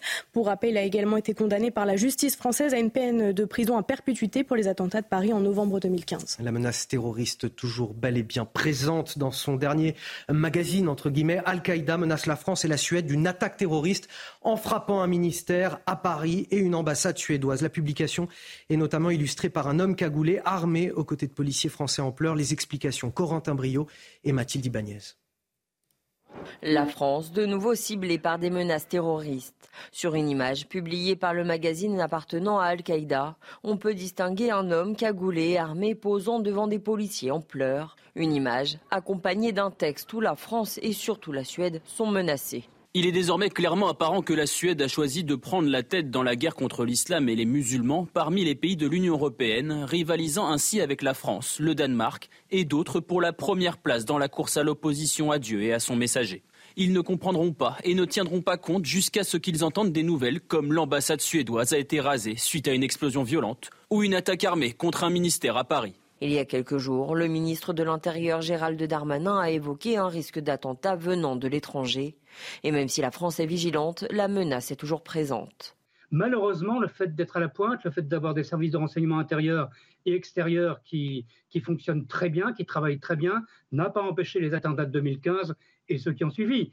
Le problème, c'est qu'il faut réussir 365 jours par an, alors que les terroristes, eux, doivent réussir une seule fois, celle où ils frappent. L'organisation islamiste terroriste auteur de la publication est principalement active au Yémen. Al-Qaïda avait notamment revendiqué l'attentat contre le journal Charlie Hebdo en 2015. Alors, messieurs, on ne va pas se mentir, la menace terroriste, elle a toujours été euh, présente, elle continue de l'être. Euh, néanmoins, néanmoins, même avec l'efficacité de nos services de renseignement jusque-là et le nombre d'attentats qui ont été euh, déjoués, et ça évidemment on peut le saluer, est-ce que ce type de menace est susceptible de euh, générer un, regain de, de tentatives de la part, euh, je ne sais pas, de loups solitaires, si ce n'est même de commandos organisés pour perpétrer des attentats sur notre territoire? Bon, les loups solitaires, d'abord, ça nous amènerait dans une autre, euh, d'autres considérations, mais ça n'existe pas à proprement parler, surtout en matière de, terrorisme islamique. Euh, mais, mais ce qu'on peut dire simplement, c'est que d'abord ce qui se passe dans le Sahel, euh, au Niger, au Mali, au Burkina, etc., où on est parti militairement et où les Russes vont rien faire d'autre que d'exploiter les matières premières, ça va pas être très très bon pour neutraliser les menaces terroristes. Il y, a des, il y, a des, gens qui vont se réorganiser là. Et ailleurs aussi, vous parlez du Yémen, c'est sûr. Deuxième chose, il y a les Jeux Olympiques qui arrivent. Là, on est en plein, pleine Coupe du Monde de rugby. Et par ailleurs, on sait qu'il y a des États qui ont aussi intérêt dans le monde à nous déstabiliser. Et donc tout ça fait qu'il y a des facteurs de risque. Et troisième et dernière chose, on doit saluer évidemment les, services de renseignement français qui sont, je pense, les plus efficaces du monde pour neutraliser des menaces, parce que un, nous sommes un des pays les plus exposés euh, à ce type de menaces et ils font un travail incroyable. Évidemment, le risque zéro n'existe pas, mais surtout, je me pose une question. Est-ce que c'est utile de la part des autorités, d'une certaine façon, de faire le travail des terroristes avant les terroristes? Parce que le terrorisme, il sert à quoi? Créer la terreur, à créer la peur. Est-ce que parler des attentats avant même que, que surviennent des attentats, c'est intéressant du point de vue, disons, euh, de l'ordre public? C'est pas sûr. Je pense qu'il faut dire aux citoyens que les attentats, malheureusement, on ne peut pas toujours les éviter sans dire qu'il y a telle ou telle menace maintenant. Là, on fait leur publicité, voire on les incite. Karim Zeribi. La vigilance de nos services, elle est permanente. Une soixantaine d'attentats ont été déjoués. Donc il y a un travail de fond qui est mené. Et le principe du terrorisme. Est, depuis 2015, hein, on est d'accord. Depuis 2015. Et le principe de ce, de ce terrorisme, c'est qu'il peut frapper n'importe où et à n'importe quel moment. Parce qu'il y a un terrorisme qui émane d'une organisation, qui peut être effectivement euh, bien euh, pensé, puis il y a un terrorisme effectivement un peu euh, d'opportunité qui peut se passer sur le territoire national avec des risques, je dirais, qui, qui, sont très proches de, de, de, de nous. Sur interne, donc, et, et c'est là où il faut avoir cette double vigilance, à la fois sur ce qui se passe à l'échelle internationale et ce qui se passe hmm. donc, sur le territoire national. donc je suis assez d'accord avec la dernière remarque qui a été faite sur est-il nécessaire euh, d'agiter effectivement ce risque-là euh, au risque de, de, créer la terreur avant la terreur. Donc euh, on a le droit de s'interroger là-dessus. Être vigilant, oui. Être toujours sur nos gardes, à l'évidence. mais peut-être effectivement ne pas non plus créer une forme de psychose avant que les choses n'arrivent. 7h16 sur CNews avec un tout petit peu de retard, à peine. Le rappel de l'actualité, Marine Sabourin. L'ambassadeur français au Niger pris en otage par des militaires au pouvoir, ce sont les mots très forts d'Emmanuel Macron sur la situation du diplomate Sylvain était toujours en poste avec le personnel de l'ambassade. Les militaires putschistes au pouvoir au Niger avaient ordonné fin août son expulsion, mais la France continue de s'opposer à ce départ. Cela fait un an jour pour jour que Massa Animi est morte. Cette jeune kurde iranienne est décédée après son arrestation par la police des mœurs pour non-respect des strictes obligations vestimentaires islamiques. Hier, le Royaume-Uni a annoncé des sanctions visant plusieurs responsables iraniens, dont le ministre de la Culture et le maire de Téhéran. Et puis Kim Jong-un accueilli par le ministre russe de la Défense à Vladivostok, dans l'extrême orient russe. Le dirigeant nord-coréen arrivé ce matin va assister à une démonstration de la flotte russe du Pacifique. Il doit également visiter certaines installations de l'Académie russe des sciences. C'est le premier déplacement à l'étranger de Kim Jong-un depuis le début de la pandémie de Covid-19. Guillaume Bigot, Karim Zeribi, vous vous souvenez très certainement de ces images l'an dernier de, jeunes écoliers qui étaient escortés par la police dans le 18e arrondissement de, Paris pour les protéger face aux, consommateurs de, de, crack. Nous sommes retournés justement sur place dans ce quartier, même si la situation semble s'être améliorée depuis. Les policiers sont toujours bel et bien présents. Oui, leur présence rassure les parents, mais ne règle toujours pas le problème de consommation du crack. Tous sont inquiets pour leurs enfants. Reportage de Jules Bedeau, Mathilde Couvillère-Flornois avec le récit d'Adrien Fontenot. C'est dans cette ruelle, en décembre dernier, que la police devait escorter des écoliers pour éviter les consommateurs de crack. Aujourd'hui, les patrouilles se limitent aux abords des écoles, insuffisant pour les parents d'élèves. On a le commissaire qui est là tous les matins, qui vient, qui les vire, qui... mais il est à peine reparti, qui reviennent s'installer. Encore aujourd'hui, on a beaucoup de soutien, mais il y a toujours le même problème. J'ai pas à contrôler mes enfants quand ils sortent de l'école. Ils ont besoin d'être tranquilles, en paix. On rentre à la maison, on mange, on revient à l'école, mais il n'y a pas besoin d'être. Euh, vous voyez, on est sous tension. Une présence policière qui rassure, mais qui ne règle pas la problématique des consommateurs dans ce quartier de la capitale. Donc là, en fait, c'est un de mes voisins qui m'a envoyé cette vidéo. C'est un toxicomane qui est complètement nu. Je pense qu'il se pique en fait entre les cuisses. Tous les jours, on a ces scènes. Tous les jours. C'est à côté de l'école. C'est au bout de la rue de l'école. C'est pas, c'est pas tout à fait à l'école, mais c'est une rue qui nous permet de venir à l'école. Sollicité à ce sujet, la mairie du 18e arrondissement n'a pas souhaité répondre à nos questions. Bon, un fléau pour lequel tout le monde se renvoie la balle en permanence, la préfecture, la mairie de Paris, auquel on n'arrive absolument pas à mettre fin. Qu'est-ce qu'il faudrait aujourd'hui pour changer cette situation? Ce qu'il faudrait, il faudrait euh, euh, bien d'autres moyens. Il faudrait vraiment avoir une répression à la fois pénale de, la prise de, stupéfiants et surtout aussi traiter ces gens qui sont, euh, qui sont malades. Euh, mais ça, c'est maintenant des moyens colossaux dont on ne, dont on ne dispose pas. Disons que euh, le préfet de police de Paris a, a, voulu frapper très fort sur cette question du crack. Il y a l'arrivée aussi euh, je répète, des Jeux Olympiques, donc il faut faire un peu place nette. De toute façon, cette affaire de crack depuis des années. Hein. C'était Stalingrad, Stalingrad, Forceval, Forceval, Éole, Éole, La Chapelle. Enfin bref, on n'a pas cessé de jouer au bonto pour mettre les, euh, les consommateurs de crack sous le, sous le tapis et les déplacer d'un endroit à l'autre. Maintenant, ces images sont assez incroyables d'une certaine façon, parce que la police nationale, on est à escorter des enfants donc normalement, la police, elle est là pour mettre hors d'état de nuire les gens qui violent les lois. Elle n'est pas là, c'est pas un service de vigile, si vous hmm. voulez. Et bien là, on en, est là. Et c'est toujours le cas. Et c'est toujours le cas. Euh, près d'un an plus tard, on, observe toujours ces policiers à faire des rondes euh, devant ces écoles. Et lorsqu'ils ne sont pas là, bah, les toxicomanes reviennent. C'est effarant parce qu'on est face à une double impuissance euh, de nature sanitaire et d'ordre sécuritaire. Euh, et, d'ailleurs, c'est vrai que ça, caractérise effectivement les problématiques de drogue à Paris, ce crack à Paris, mais plus globalement sur le territoire national, quand on, passe du crack au cannabis ou à la cocaïne, avec les gangs qui sont dans les quartiers aujourd'hui, qui terrorisent des millions de nos compatriotes qui vivent dans les quartiers populaires, c'est la même impuissance. Mmh on ne fait pas face aujourd'hui à ce trafic de drogue. On n'a pas de réponse euh, sécuritaire et judiciaire suffisamment puissante pour les mettre hors de portée et on n'a pas d'action suffisamment forte sur le plan sanitaire. les gens qui sont consommateurs de crack aujourd'hui ne peuvent pas délibérément d'eux-mêmes euh, décider, en tout cas dans, un cas le, plus majeur, d'aller euh, se désintoxiquer. Or, on n'a pas d'hôpitaux fermés euh, euh, capables de les traiter. donc, on n'a pas ces moyens-là. À partir du moment où on n'aura pas ces infrastructures-là et ces moyens-là, et cette démarche, envie de dire, très entreprenante, très volontariste, à la fois d'expulser les gens lorsqu'ils ne sont pas en situation régulière et qui sont des trafiquants, et à la fois soigner ceux qui sont malades dans des hôpitaux fermés. Cette double action, nous ne la menons pas. Tant que nous ne la mènerons pas, nous serons effectivement en proie à ces trafics perpétuels. Messieurs, je vous propose de finir sur quelque chose d'un petit peu plus léger, puisque c'est euh, ce week-end la 40e édition des Journées européennes du patrimoine. Cette année euh, sont mis à l'honneur, Marine, le patrimoine vivant et le patrimoine sportif. Oui, avec la danse sur les du Palais Royal, notamment l'un des plus beaux monuments de Paris. Immersion avec Mathilde Ibanez. C'est un spectacle vertigineux perché sur les toits du Palais Royal de Paris. Ces danseurs offrent une représentation unique. Le concept de ce projet, c'est euh, de prendre possession d'un patrimoine et de le mettre en lumière et, et, d'offrir aux spectateurs euh, une autre vision, une manière différente de le regarder aussi. Puisque là, en l'occurrence, nous allons le regarder en levant les yeux au ciel, et donc dans cette vision de contre-plongée qui inverse un peu le rapport du spectateur. Et c'est ça aussi qui est très intéressant. La compagnie L'Oublié mélange de la danse et des acrobaties, où les artistes prennent leur envol sans filet sur l'un des plus beaux monuments français.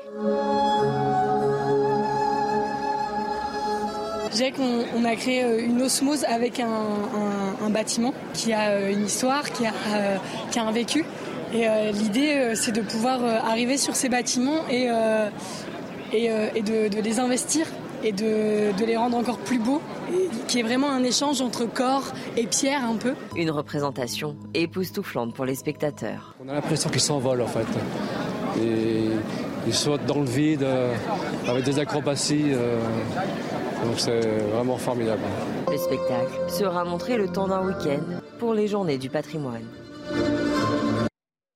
J'entends Marine Sabourin qui, pendant le sujet, euh, souffle Oh ben moi je le ferai pas.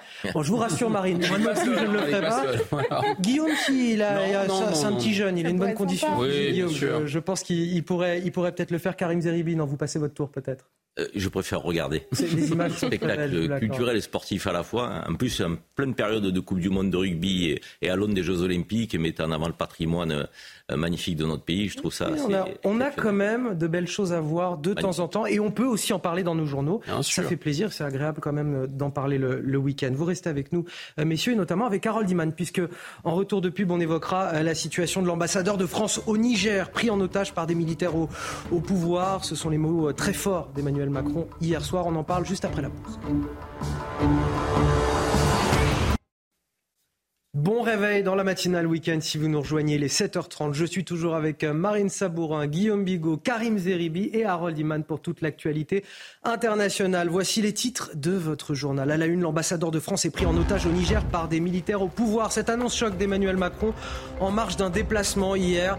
Sylvain Ité, l'ambassadeur, n'a plus la possibilité de sortir. Il est persona non grata et il n'est désormais nourri que de rations militaires. On fera le point sur la situation avec Harold Iman dans ce journal. La crise migratoire en Italie qui s'est accélérée ces derniers jours, on l'a vu, et qui a des conséquences directes à nos frontières. Dans les Alpes-Maritimes, les arrestations de migrants clandestins ont progressé de 70% cette année par rapport à 2022. Notre reportage sur place avec Fabrice Elsner. L'adolescente de 15 ans, grièvement blessée dans une rixe à Corbeil-Essonne cette semaine, est finalement décédée. Nous nous sommes rendus sur place dans cette ville où depuis des années, deux bandes rivales s'affrontent sans relâche. Leur terrain de jeu se trouve juste devant la gare de la ville. Pour les riverains et les commerçants, vous le verrez, l'atmosphère est très lourde au quotidien. Notre reportage dans un instant. Et puis 56% des Français ont désormais recours au télétravail un ou plusieurs jours par semaine. Et ce recours au télétravail bouleverse évidemment le quotidien des commerçants, surtout dans les quartiers d'affaires. Nous serons euh, tout à l'heure avec Esther Miquel, restauratrice sur le parvis de la Défense et présidente de l'association Action Défense. Ce sera à 7h45. Mais tout d'abord, l'ambassadeur de France au Niger, pris en otage par les militaires au, pouvoir au, Niger. Ce sont les mots très forts d'Emmanuel Macron sur la situation du diplomate Sylvain Ité, toujours en poste avec le personnel de l'ambassade. Oui, les militaires putschistes au pouvoir au Niger avaient ordonné fin août son expulsion, mais la France continue de s'opposer à ce départ. En déplacement hier, Emmanuel Macron a déploré ses conditions de vie. Écoutez. Au moment où je vous parle, nous avons un ambassadeur et des membres diplomatiques qui sont pris en otage littéralement à l'ambassade de France et on l'empêche de livrer la nourriture. Il mange avec des rations militaires. Et il reste là parce que simplement la France, soutenant la démocratie et considérant qu'il n'y a pas de double standard, à avoir pour l'Afrique, considère que le président Bazoum, retenu en otage chez lui, est le président légitimement élu. Comment voulez-vous que nous délivrions des visas ou faisions de la coopération culturelle quand vous n'avez plus la possibilité même pour un ambassadeur de sortir, qu'il est persona non grata et qu'on refuse qu'il puisse s'alimenter? Et donc il ne faut pas retourner la charge. La faute, c'est celle des putschistes. On va essayer de comprendre tout ça avec Harold Iman. Est-ce qu'il est réellement en danger, euh, l'ambassadeur de France, euh, Sylvain Ité, ou est-ce que c'est un abus de langage de la part du chef de l'État?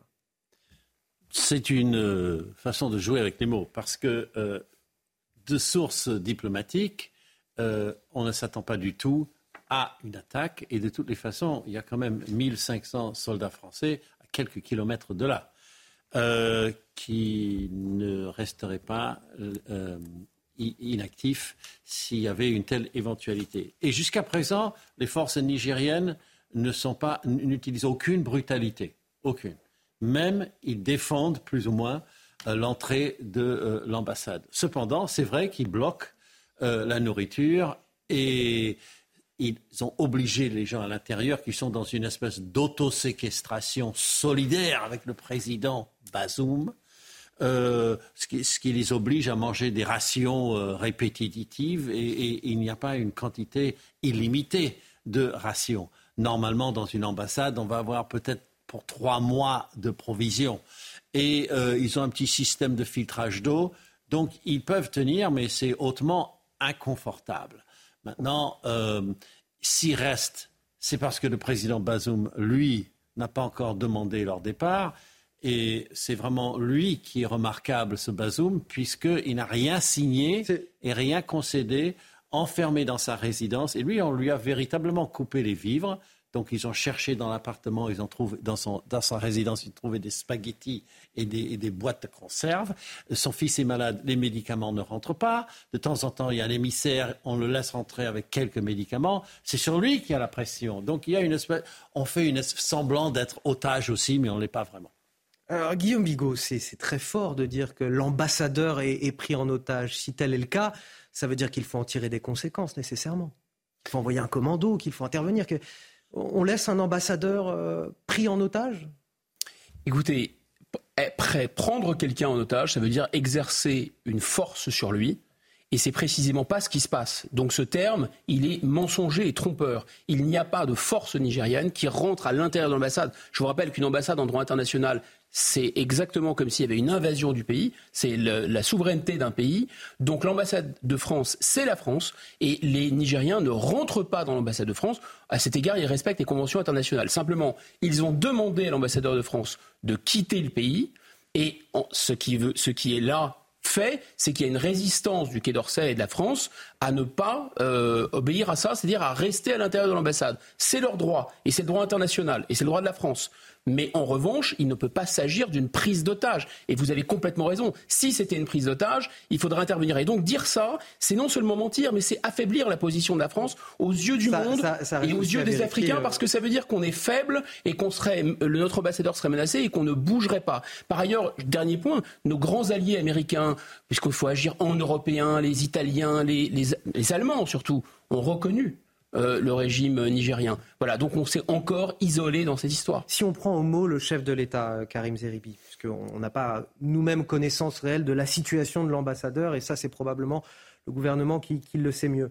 Euh, si tel est le cas, s'il est véritablement pris en otage, qu'est-ce qu'on doit faire? On doit envoyer un commando, le libérer, intervenir euh, militairement? Euh, Harold nous disait il y a quand même un, contingent de 1500 militaires qui sont dans le pays. On ne peut pas imaginer qu'il n'y ait pas un objectif derrière les mots utilisés par Emmanuel Macron dans ce contexte, notamment en matière de diplomatie. Les mots ont, du sens peut-être plus qu'en toute autre matière.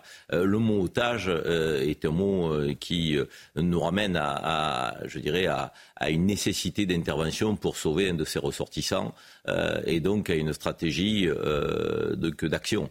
Euh, et là, la stratégie d'action, quelle est-elle? Soit on déclare la guerre donc, à la junte militaire qui a fait le putsch, soit on marque une impuissance totale euh, à réagir face à euh, la prise d'otage d'un de nos ressortissants, d'un de nos compatriotes, qui plus est ambassadeur. Donc, euh, dans les deux solutions, le président nous met dans une posture qui est quasiment intenable. il est mis sous pression, il est certainement reclus dans son ambassade, mais je ne le vois pas pris en otage. Et je pense que le président a utilisé un mot, à mon avis, qui ne convient pas à la situation. C'est toujours pareil avec Emmanuel Macron. Affaire à suivre. Affaire à suivre. On va avancer sur l'actualité avec euh, euh, ce dossier qui est évidemment le, plus gros dossier de la semaine euh, d'actualité, l'afflux inédit de migrants sur l'île italienne de Lampedusa. Emmanuel Macron a appelé à la solidarité européenne en marge de son déplacement en, Côte d'Or hier. Oui, selon lui, la situation sur l'île italienne montre que les approches strictement nationalistes ont leurs limites. Le chef de l'État a annoncé de futures décisions prises avec l'Italie. Écoutez nous avons un devoir de solidarité européenne. Et le ministre de l'Intérieur a eu son homologue italien. Euh, il y a un travail qui est en train d'être fait entre les deux gouvernements et des décisions seront prises sur cette base. Et vous savez, c'est la philosophie que nous avons toujours suivie. L'Europe doit mieux protéger ses frontières. Il faut mieux prévenir ses départs du continent africain comme du Proche et Moyen-Orient. Nous avons d'ailleurs, la France a porté cette action renforcer les moyens de Frontex, renforcer la protection de nos frontières communes. Et la présidence française de l'Union européenne a permis d'avancer dans cette direction. Nous agirons comme on a toujours fait, avec euh, rigueur mais humanité. Et donc cette crise migratoire a évidemment des conséquences directes sur nos frontières, notamment à Menton dans les Alpes-Maritimes. Oui, plus de 5600 étrangers en situation irrégulière ont été arrêtés dans le département entre le 1er janvier et le 10 août, soit une hausse de 70% par rapport à la même période en 2022. Reportage à la frontière franco-italienne où les tentatives de passage et le refoulement sont quotidiens avec Fabrice Elsner. Le récit est signé Sarah Fenzari groupe de migrants a tenté de traverser la frontière depuis l'Italie jusqu'à la France. En vain, il rebrousse chemin. Sylvain est en Europe depuis deux mois. Sa première tentative a échoué, mais il ne désespère pas. C'est désespérant, franchement. C'est comme euh, euh, une stratégie qui n'a pas marché. Donc on, on, rentre derrière et on se prépare pour voir une autre stratégie. Peut-être ça sera plus par train, mais peut-être la marche à pied par les montagnes. Face à la pression migratoire, le Premier ministre a annoncé l'augmentation des effectifs. Les unités de force mobile, police ou gendarmes passeront de 2 à 4 pour atteindre un total de plus de 200 personnes. Pour la sécurité, comme je dis, que ce soit des migrants ou même des, des, résidents, euh, voilà, les gens ici, ouais, je pense que c'est un bien pour tout le monde. De plus en plus de migrants mineurs non accompagnés tentent l'impossible pour rejoindre l'Hexagone. Pour Christelle Dintorni, cette situation n'est plus gérable. Le département euh, a toujours géré environ 1000 euh, à 1500 mineurs. Or, aujourd'hui, depuis le mois de janvier jusqu'à aujourd'hui, nous sommes à plus de 4900 mineurs. 4900 mineurs. Nos centres d'accueil sont saturés. Le nombre de migrants arrivés sur les côtes italiennes a doublé cette année par rapport à la même période en 2022. Alors Karim Zeribi, ce qui se passe euh, en Italie, la conséquence directe, elle est là. Elle est à Menton, à la frontière franco-italienne. Elle est dans ce département des Alpes-Maritimes qui est confronté à une arrivée euh, massive, notamment de mineurs euh, isolés, qu'il faut pouvoir héberger. C'est une complication incroyable que cette crise migratoire pour toute l'Europe. Ah ben à l'évidence, on est face à, une problématique qui nécessite que nous allions au-delà de la sécurisation de nos frontières. Euh, il y a aussi une démarche qui doit être engagée par l'Union européenne, euh, une démarche de retour de ceux qui ne peuvent pas bénéficier du droit d'asile et qui doivent être euh, renvoyés dans leur pays d'origine. Euh, et, cette politique-là, elle, n'existe pas. Et elle est totalement inefficiente. Donc, et, donc, du coup, on protège nos frontières, ok. ils sont renvoyés en Italie, ok. Mais ils restent sur le sol européen et ils réitéreront leurs tentatives. Donc, en fait, c'est une solution qui qui est sans fin si on n'a pas une démarche, encore une fois, qui consiste à dire, voilà, ces personnes sont sur le sol européen Peuvent-ils bénéficier du droit d'asile? On sait que 90% non. Ils doivent retourner dans leur pays d'origine et on doit effectivement mettre en place les conditions. Or, on ne le fait pas. On n'a pas de politique migratoire européenne. Ça n'existe pas. Tout ce qui se passe là en Europe, en Italie, euh, me fait penser. Euh, notre loi immigration là, qui est prévue, Guillaume Bigot, à l'automne, elle va servir à quoi? On va pouvoir faire quelque chose? Oui, éventuellement prendre un peu plus de migrants. C'est à ça que ça va servir. Et l'autre volet, très très très très efficace, ça va être de réduire un peu le nombre de recours pour les demandeurs d'asile. C'est vraiment du volontarisme de saut de plus. Ça ne sert absolument à rien. Ça ne servira à rien, sauf à en prendre éventuellement un peu plus. Mais comme il y aura sûrement, enfin là, il y a une menace de motion de censure, donc elle ne passera pas en plus cette loi. En tout cas, pas dans sa, dans sa, dans son intégralité. Je pense que les Français doivent se réveiller. Ils n'ont plus de frontières. C'était bien ça l'idée de Schengen, de faire disparaître les frontières. Or, l'Union européenne, elle veut de l'immigration. Elle en veut. Donc demander à l'Union européenne d'empêcher l'immigration, c'est comme si vous demandiez à des gens qui fabriquent des cigarettes de lutter contre le cancer du poumon. Ça n'a strictement aucun sens. Donc là, l'Union européenne, pourquoi elle en veut? Parce qu'elle dit qu'à partir du moment où quelqu'un est sur le territoire, rentre à l'intérieur de l'Europe, demande le droit d'asile, quand bien même il serait débouté, car il a raison, les proportions sont à peu près celles-là, l'essentiel des gens sont déboutés, ils ne repartent plus jamais. C'est ça la réalité.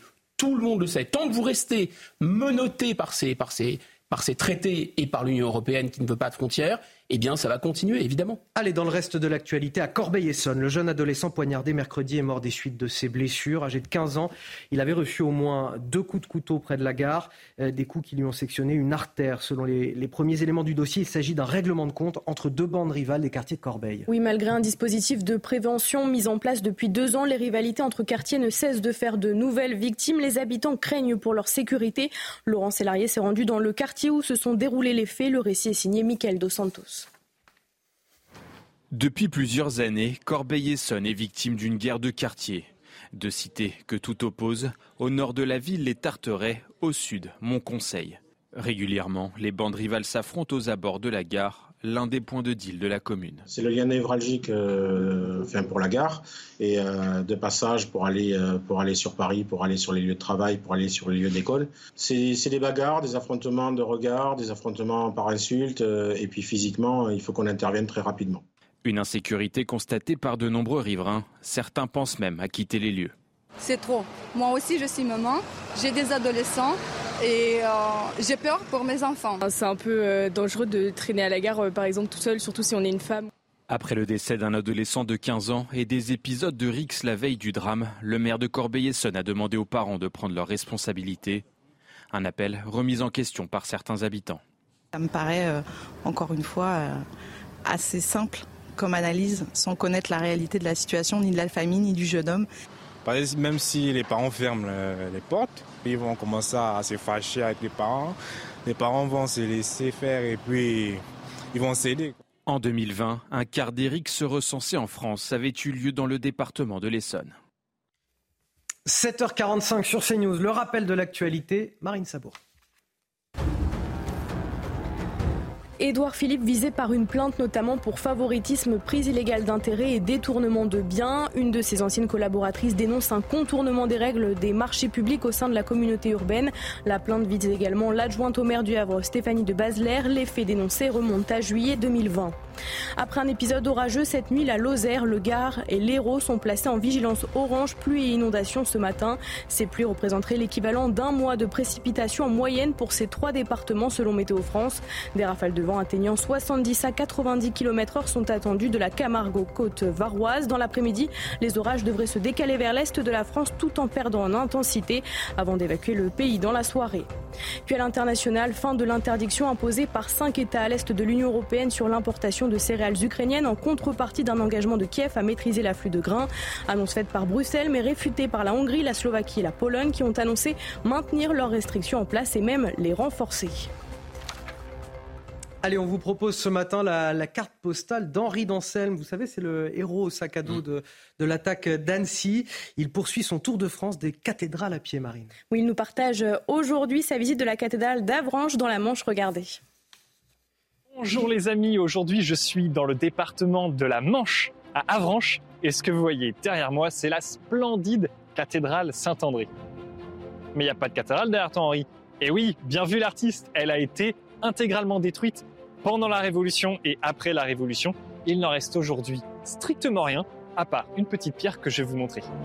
Mais ce qu'il y a d'encore plus intéressant à propos de cette cathédrale fantôme, c'est que c'était ici le siège du diocèse de l'évêque Saint-Aubert qui est à l'initiative de la construction du Mont Saint-Michel. La légende raconte que l'évêque Saint-Aubert aurait reçu, à l'occasion d'un songe, le doigt de Saint-Michel fortement imprimé sur son crâne lui ordonnant de construire le mont Saint-Michel. Ce crâne avec le trou du doigt de Saint-Michel existe encore et il se situe à la basilique d'Avranches que l'on va voir maintenant. La basilique Saint-Gervais d'Avranches, construite à l'emplacement exact de la plus ancienne église de la ville dont la paroisse existe depuis au moins le 7e siècle. Après les dégâts de la Révolution française, c'est à partir de 1843 que les habitants décident de la reconstruire dans un style néoclassique. N'ayant alors que peu de moyens, son architecture est assez dépouillée. Nous sommes dans le trésor de la basilique et c'est ici que devrait se trouver le chef, donc le crâne de Saint-Aubert avec le trou de Saint-Michel dedans. Malheureusement, ce sont les aléas de l'aventure. Il est en ce moment au Mont Saint-Michel. On le retrouvera là-bas, c'est promis. Voilà, j'espère que cette petite visite et explication de la ville d'Avranches et de sa cathédrale aujourd'hui disparue vous a plu. Et moi je vous dis à bientôt pour une nouvelle cathédrale. Et, moi, je dis l'air de rien, Stéphane Bern, il a quand même un petit peu de soucis à se faire. Quand on voit l'aisance d'Henri Danselme euh, pour nous faire ces petites chroniques, c'est très très sympathique. Les images sont, très jolies. En tout cas, ça fait euh, plaisir à voir sur euh, CNews. Merci à lui. Et puis, bien sûr, on salue quand même Stéphane Bern par la même occasion. Tout de suite, le JT Sport avec Marine Sabour. Retrouvez votre programme de choix avec Autosphère, premier distributeur automobile en France. Eh ben non, pas le PSG. On en a parlé tout à l'heure. On va parler de la Coupe du Monde de rugby. quand, il y a une défaite du PSG, vous n'en parlez pas beaucoup. Exprès pour vous embêter, Karim. Pourquoi qu'il y a une défaite de l'OM, vous en parlez pas On va, on va parler de la Coupe du Monde de rugby. Euh, disciplinez-vous un peu, monsieur. Il y a quand même Marine qui va nous délivrer de l'information euh, sportive. Le rugby se poursuit. La Nouvelle-Zélande se relance après sa défaite d'entrée face à l'équipe de France. Oui, à Toulouse. Euh, hier soir, les Blacks ont balayé les Namibiens 71 à 3 avec pas moins de 11 essais inscrits. Ils occupent désormais la deuxième place du groupe A derrière les Bleus le prochain match pour les triples champions du monde se fera face à l'Italie le 29 septembre prochain. Vous avez profité de votre programme de choix avec Autosphère, premier distributeur automobile en France. Allez, notre focus de 7h50. Quand le télétravail bouleverse l'activité des commerçants. On a désormais 56% de Français qui ont recours au télétravail un ou plusieurs jours par semaine. C'est peut-être votre cas. Et forcément, ben, ça rebat les cartes de la fréquentation des commerces selon les heures, selon les lieux également. Dans les quartiers d'affaires notamment, bah, la situation est un petit peu plus difficile en ce moment. Nous sommes justement avec euh, Esther Miquel. Bonjour, merci d'être avec nous euh, ce matin, Esther Miquel. Vous êtes euh, commerçante vous-même sur le parvis de la Défense, vous êtes restauratrice, vous êtes présidente de l'association Action Défense. Vous êtes extrêmement inquiète ce matin de ce qui se passe puisque la, fréquentation a, baissé drastiquement depuis la crise sanitaire. Racontez-nous un petit peu. Ben, avec le télétravail, les tours se sont vidées, surtout les lundis et les vendredis. Et donc, euh, avant, on avait une activité pour cinq jours. Et maintenant, on travaille péniblement trois jours à trois jours par semaine, ce qui fait qu'on n'arrive plus à payer nos loyers. Ça veut dire qu'aujourd'hui, vous et votre commerce, vous êtes dans une situation euh, critique financièrement. Qu'est-ce qui se passe? Bah, Vraiment critique. Alors, en fait, les loyers étaient calculés à taux d'occupation de la défense, euh, où tous les salariés venaient tous les jours qui fait que ça on était un petit peu, euh, enfin, les, les, clients étaient captifs de nous, puisqu'ils vendaient des tours, ils venaient manger Alors moi, je suis réparatrice. Mais maintenant, les loyers des tours ont baissé, mais nos loyers à nous n'ont pas baissé. Qui fait qu'on n'arrive plus à assumer les charges fixes euh, de nos commerces. Alors je vais vous demander juste de faire un petit peu attention, regardez à votre micro puisque le son est légèrement étouffé. Je vais vous poser tout de même une autre question, on va voir si ça, si ça fonctionne correctement. Euh, les commerçants sont nombreux là depuis quelques mois, depuis quelques semaines en tout cas à mettre la clé sous la porte ou à envisager de mettre la clé sous la porte par rapport à, cette situation justement? Ah oui, alors déjà, beaucoup de commerces qui sont établis depuis presque 20 ans à la défense ont mis la clé sous la porte. Là, j'ai une amie restauratrice qui devrait mettre la clé sous la porte avant la fin de l'année et ça fait aussi 20 ans qu'elle est là. Un autre ami coiffeur, 22 ans à la famille avec la porte. Et dans l'ensemble où je me situe, moi, nous sommes sept restaurants et trois ont déjà mis la clé sous la porte. Quelle est votre perspective aujourd'hui? Parce que euh, ce mouvement vers plus de télétravail, il n'est pas prêt de changer pour le moment. Euh, qu'est-ce que vous attendez pour pouvoir euh, aujourd'hui rétablir l'activité dans votre commerce? Est-ce qu'il faut tout simplement fermer, accepter de changer? Est-ce que vous voulez des aides de l'État peut-être pour vous aider à déplacer votre activité? Alors nous, on croit à l'avenir de la défense et on pense que d'ici euh, 3-4 ans, avec l'arrivée du parc, la multitude est en train de s'organiser. Il y a quand même de l'espoir pour la défense et on est très nombreux à vouloir rester. Donc on fait une aide pour pouvoir passer cette période qui est très difficile. Alors, on est en train de voir pour euh, demander de l'aide autour de la défense, puisque nous estimons que nous faisons un service public pour les salariés des grandes tours. Et si nous disparaissons, nous, commerce indépendant, il n'y aura plus d'attractivité pour les salariés de la défense. Merci à vous, euh, Esther Miquel. On entend aujourd'hui votre inquiétude, on la relaie, on, la comprend et on, la partage. On sait que plein d'autres commerçants dans le pays, dans les quartiers d'affaires, sont dans la même situation que vous et on espère que les autorités vont évidemment euh, réagir pour pouvoir euh, vous aider. On vous remercie d'avoir témoigné sur notre antenne ce matin. Allez-y, allez-y. En fait, c'est un sujet c'est un sujet très complexe et une situation difficile qu'on ne pourra pas régler tout seul. Et donc, on aimerait euh, avoir de l'aide pour l'analyse vraiment de la situation et nous aider à passer ce cap. Et merci de m'avoir invité aujourd'hui. Et si vous aviez la possibilité de nous inviter à plusieurs, vous pourrez venir plusieurs commerçants pour témoigner euh, des situations particulières de chacun et vous donner une analyse plus précise de la situation on aura effectivement l'occasion d'envoyer nos reporters à votre rencontre pour savoir ce qui se passe concrètement euh, pour vous. Euh, voilà les, conséquences, voilà des mouvements qui se font dans notre société aujourd'hui. Ce télétravail, il apporte plein de bonnes choses pour les salariés, pour les entreprises.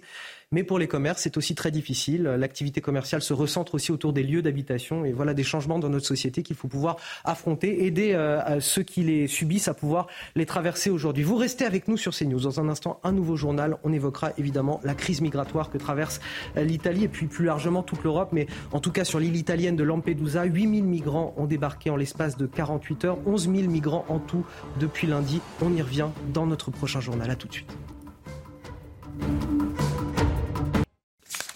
Avec Magnolia.fr, changez votre assurance de prêt à tout moment et économisez sur Magnolia.fr, comparateur en assurance de prêt immobilier.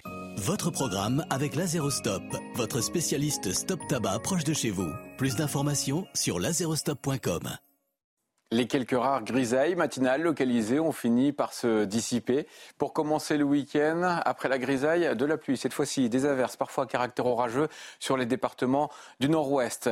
Déjà, des pluies soutenues, orageuses également sur les départements du sud-est, avec le retour d'un épisode Sévenol, des chutes de grêle localisées, du vent, du vent plus fort naturellement sous les orages, alors qu'ailleurs, vous aurez un soleil simplement voilé, un temps lumineux. Samedi après-midi, toujours cette instabilité sur la Bretagne, aussi le Cotentin. Encore des averses, des averses soutenues orageuses sur la façade est du territoire. Toujours ce vent bien présent, notamment le vent d'autant jusqu'à 70 km par heure.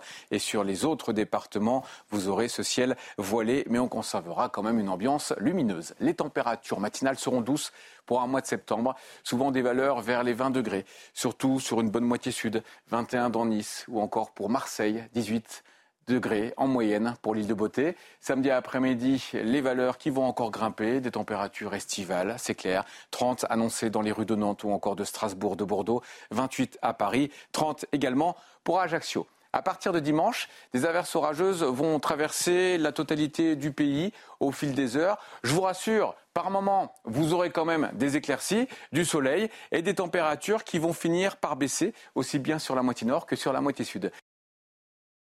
C'était votre programme avec Lazerostop, votre spécialiste stop tabac proche de chez vous. Plus d'informations sur lazerostop.com. C'était votre programme avec Magnolia.fr. Changez votre assurance de prêt à tout moment et économisez sur Magnolia.fr, comparateur en assurance de prêt immobilier. De retour sur le plateau de la matinale week-end, toujours avec euh, Marine Sabourin pour les JT, Harold Iman pour le décryptage de l'actualité internationale Guillaume Bigot pour ses analyses euh, toujours affûtées euh, sur ce. Mais si, si, toujours affûtées, absolument. Guillaume Bigot, c'est pour ça que vous, euh, vous m'accompagnez depuis déjà plus, plus d'un an. Et Arnaud Benedetti également qui m'accompagne, rédacteur en chef de la revue politique et parlementaire. Merci d'être avec nous. Voici les titres de votre journal de 8 heures. À la une, une pression migratoire insoutenable. Ce sont les mots de la première ministre italienne Giorgia Meloni face à, à l'afflux de migrants cette semaine sur l'île de Lampedusa. Giorgia Meloni qui se tourne vers une Union européenne tout aussi impuissante que ses États membres. 11 000 migrants ont débarqué sur les côtes italiennes depuis lundi à la faveur du beau temps. Les images à suivre et le décryptage sur ce plateau avec Harold Iman. Al-Qaïda menace la France et la Suède d'une attaque terroriste. Ils ne comprendront que lorsqu'un ministère sera attaqué à Paris, pensent-ils que les mains des combattants ne les atteindront pas chez eux? Des mots glaçants rédigés dans un pseudo-magazine du groupe djihadiste. Cette menace est-elle à prendre au sérieux? L'avocat Ghislain Benassa sera notre invité dans ce journal. Les vols et les violences dans les transports en commun en hausse l'année dernière. Le ministère de l'Intérieur recense près de 125 000 victimes, dont 52% de femmes. On fera le point notamment sur la situation en Ile-de-France qui a enregistré près de 20% d'augmentation des cas de violences sexuelles. Mais tout d'abord, on ouvre sur cet euh, événement, la 40e édition des Journées européennes du patrimoine, l'occasion euh, euh, pour nous de forcer les portes des lieux historiques parfois insolites de la capitale et d'ailleurs souvent inaccessibles le reste de l'année marine. Oui, de nombreux bâtiments font l'objet de toutes les curiosités. C'est le cas du Palais de l'Élysée où nous retrouvons Sandra Thiombo avec Pierre-François Altermat. Toutes les inscriptions ont été réservées en quelques heures à peine. Sandra, le bureau du président fait-il son effet ce matin? Bonjour Marine, bonjour à tous. Et oui, comme chaque année, le Palais de l'Élysée est le site le plus visité durant ces journées du patrimoine. Alors, une vingtaine de pièces aujourd'hui seront ouvertes au public, comme le bureau du président, la salle des fêtes ou encore la salle du Conseil des ministres.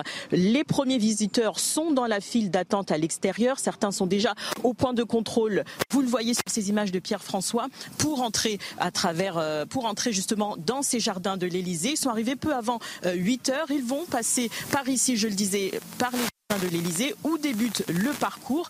Ils vont ensuite entrer à l'intérieur de l'Elysée, traverser les différents salons en enfilade, l'escalier d'honneur et bien sûr le bureau historique des présidents de la Ve République pour enfin terminer par la cour d'honneur. Jusqu'à 15 000 personnes sont attendues durant ces deux jours, des visiteurs qui espèrent bien évidemment apercevoir le président de la République. Merci à vous, euh, Sandra Chambaud. Merci à, Pierre-François Altermat qui est avec vous derrière la caméra. On va passer évidemment au, dossier euh, du jour, de la semaine, j'ai envie de dire, à Lampedusa, cette situation quasiment hors de contrôle. L'île italienne est, à bout de souffle face aux arrivées massives de migrants. L'état d'urgence a été décrété sur place. Plus de 8000 migrants ont, débarqué euh, sur cette île en l'espace de 48 heures, soit le même nombre d'habitants qui vivent sur l'île. Oui, la chef du gouvernement italien Giorgia Meloni a estimé hier soir que la pression migratoire subie dans son pays était insoutenable et demande à l'Europe de venir constater la situation. Plus de 127 000 migrants ont débarqué sur les côtes italiennes depuis le début euh, d'année, soit près du double par rapport à la même période en 2022. Les dernières images à Lampedusa commentées par Corentin Brio et Mathilde Ibanez. Des centaines d'hommes, femmes et enfants alignés et assis à même le sol. Une file d'attente interminable. Ces migrants ont donc rejoint l'Europe au péril de leur vie. Le bateau comptait au moins 48 personnes. Le bateau n'était pas très grand, 8 mètres. Nous sommes restés en mer pendant près de 30 heures. Ce n'était pas facile parce que le temps, jusqu'à ce que nous arrivions ici, n'était pas bon. C'était terrible. Merci à Dieu le Tout-Puissant et à notre capitaine qui nous a aidés jusqu'à ce que nous arrivions ici. Avant, la route libyenne d'environ 300 km était majoritairement empruntée.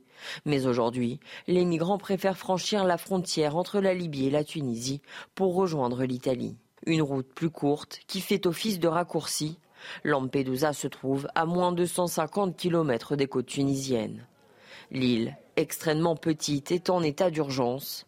Si l'afflux de migrants a commencé à diminuer à Lampedusa ce vendredi, c'est plus de 8500 personnes qui ont débarqué sur l'île depuis lundi dernier. Nombreux ont déjà été répartis dans le reste de l'Italie, notamment en Sicile. Harold Iman pour le décryptage sur ce plateau. Est-ce que les Européens ont, ont abandonné l'Italie? En tout cas, leur aide n'est pas suffisante. Donc, euh, cela fait des mois que euh, Giorgia Meloni parle à Bruxelles et qu'elle reçoit euh, des assurances et qu'elle rencontre le président de la Tunisie et qu'elle a fait un mini-sommet pour les pays migratoires avec les chefs d'État de la Mauritanie, de Kaïs Sayed, le président tunisien. Elle, elle, essaye tout ce qui est faisable, mais ce n'est pas assez. Donc elle a annoncé hier euh, des mesures extraordinaires pour euh, empêcher les euh, débarquements de migrants. on ne sait pas encore lesquels. On, dirait qu'elle hésite entre la méthode, je dirais, solidaire, généreuse et la méthode toute répressive. Mais il y a une question de moyens aussi. Comment la garde côtière italienne peut intercepter absolument tout le monde Comment peuvent-ils les arrêter en mer et les renvoyer sur la Tunisie ou la Libye? Difficile de les envoyer en Libye, qui est un pays totalement sinistré par d'immenses inondations. Bref, la, situation est un peu intenable. Donc la grande idée, c'est quand même de euh, financer la Tunisie pour que là-bas, il, il, fasse ce que faisait autrefois le président Ben Ali, c'est-à-dire il contenait les euh, migrants qui voulaient prendre la mer. Merci Harold. Si je résume, Arnaud Benedetti, on ne peut pas arrêter euh, les bateaux, ou en tout cas on ne pourra pas arrêter euh, tous les bateaux. le mécanisme européen de répartition des migrants qui arrivent sur les côtes italiennes à travers les pays européens ne fonctionne pas. Et puis derrière, ceux qui doivent être renvoyés chez eux ne le sont pas, parce que c'est quasiment impossible à faire. Comment on peut réagir face à ces flux migratoires euh, Non mais qu'est-ce que vous venez de décrire Un chaos organisé. Un chaos organisé. Parce que vous avez des États, en effet, on, vient de parler de la Libye, de la Tunisie, qui euh, ne contiennent pas euh, les flux migratoires et au contraire même incitent au départ. Vous avez des passeurs, vous avez des ONG et puis vous avez in fine, une Union européenne qui n'est pas en capacité, manifestement, aujourd'hui, de pouvoir faire face à euh, cette submersion quand même euh, migratoire. Je rappelle quand même, on me dit 8000 personnes en 24 heures, mais depuis le mois de janvier, c'est plus de 110 000 migrants qui sont arrivés de manière 127 000 qui sont arrivés de manière irrégulière à Lampedusa. Alors on n'est pas tout à fait dans les chiffres de 2016, c'était encore plus en 2016, mais il n'en demeure pas moins qu'on est face à une épreuve que l'Union européenne n'est pas aujourd'hui en, mesure euh, de, de, contenir. Moi, je pense que le, vrai sujet aujourd'hui, il va se poser de plus en plus, d'autant plus qu'il va y avoir des élections européennes euh, dans un an, et on sait très bien que la question migratoire sera essentielle. Pourquoi elle sera essentielle, la question migratoire? Elle est déjà au niveau européen. On voit bien que c'est l'existence même de l'unité de l'Union européenne qui est aujourd'hui en jeu. Euh, il y a, on voit bien, des désaccords entre les États membres de l'Union européenne, entre les pays d'Europe orientale et d'Europe centrale et euh, les dirigeants euh, d'Europe occidentale. Il n'y a pas tout à fait la même vision du phénomène migratoire. Il y a un risque, évidemment, pour la cohésion interne des sociétés.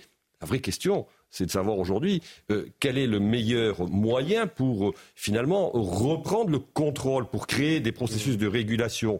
Est-ce que ce sont en effet euh, la, reprise en main par les États-nations de leur politique migratoire? C'est en tout cas vraisemblablement aujourd'hui ce qu'une partie de l'opinion publique européenne, et en tout cas une partie de l'opinion publique française, semble en tout cas sûr, puisqu'il se laisse séduire par des politiques qu'il propose. Ce sont des mécanismes qui sont les mécanismes euh, qui sont mis euh, en place au niveau européen qui manifestement sont en train d'échouer? Alors Guillaume Bigot, je vais vous donner la parole dans un instant. Je vais simplement vous montrer une autre illustration de ce phénomène, cette fois euh, plus au nord de l'Europe. C'est-à-dire qu'en Grande-Bretagne, malgré le Brexit, les flux, là aussi, restent incessants. Ils n'ont jamais été aussi élevés, les flux de migrants, à, à l'arrivée sur les côtes britanniques. Depuis le début de l'année, 21 000 migrants sont arrivés sur le territoire. Oui, même si le gouvernement a durci la législation interdisant aux migrants parvenus venu illégalement sur le sol britannique d'y demander l'asile, le gouvernement peine à enrayer ce phénomène.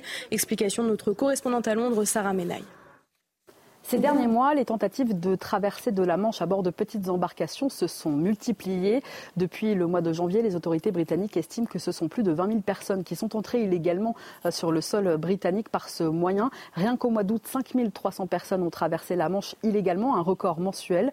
Pourtant, le Premier ministre britannique Rishi Sunak a fait de la lutte contre l'immigration illégale la grande priorité de son mandat.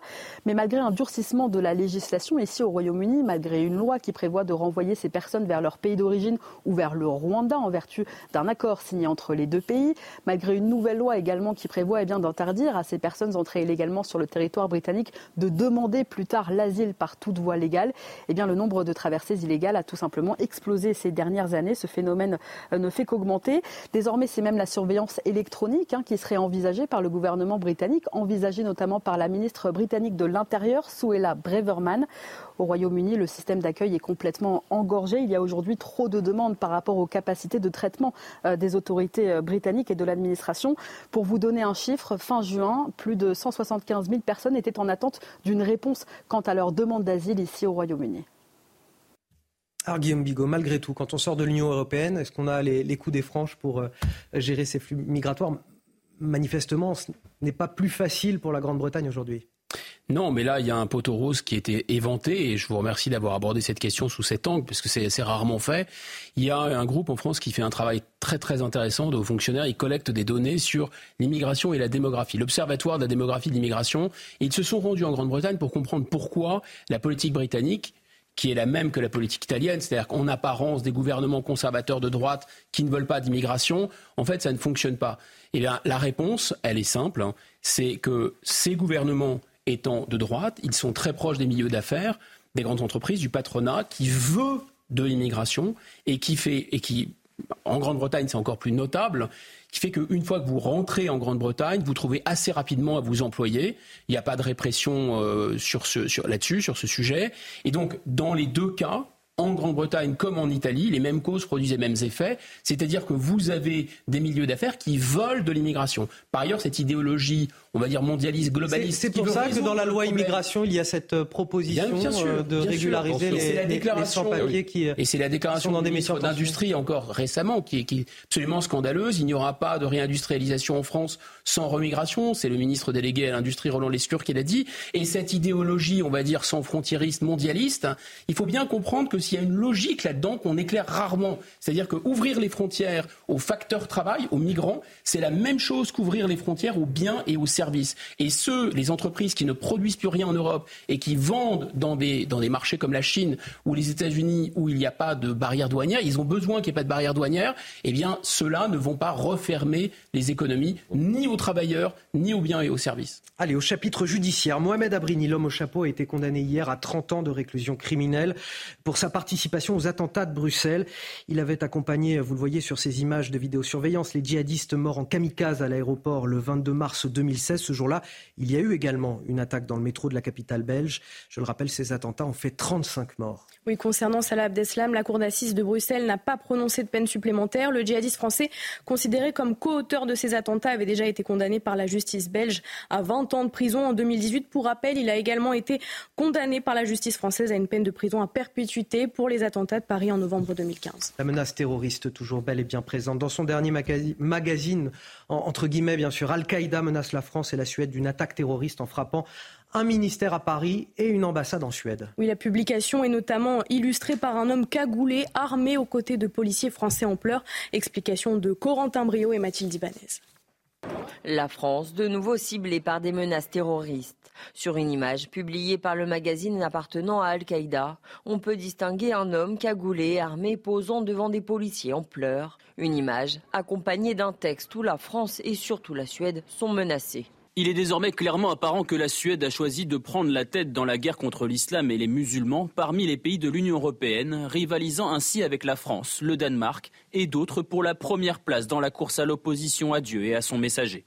Ils ne comprendront pas et ne tiendront pas compte jusqu'à ce qu'ils entendent des nouvelles comme l'ambassade suédoise a été rasée suite à une explosion violente ou une attaque armée contre un ministère à Paris. Il y a quelques jours, le ministre de l'Intérieur Gérald Darmanin a évoqué un risque d'attentat venant de l'étranger.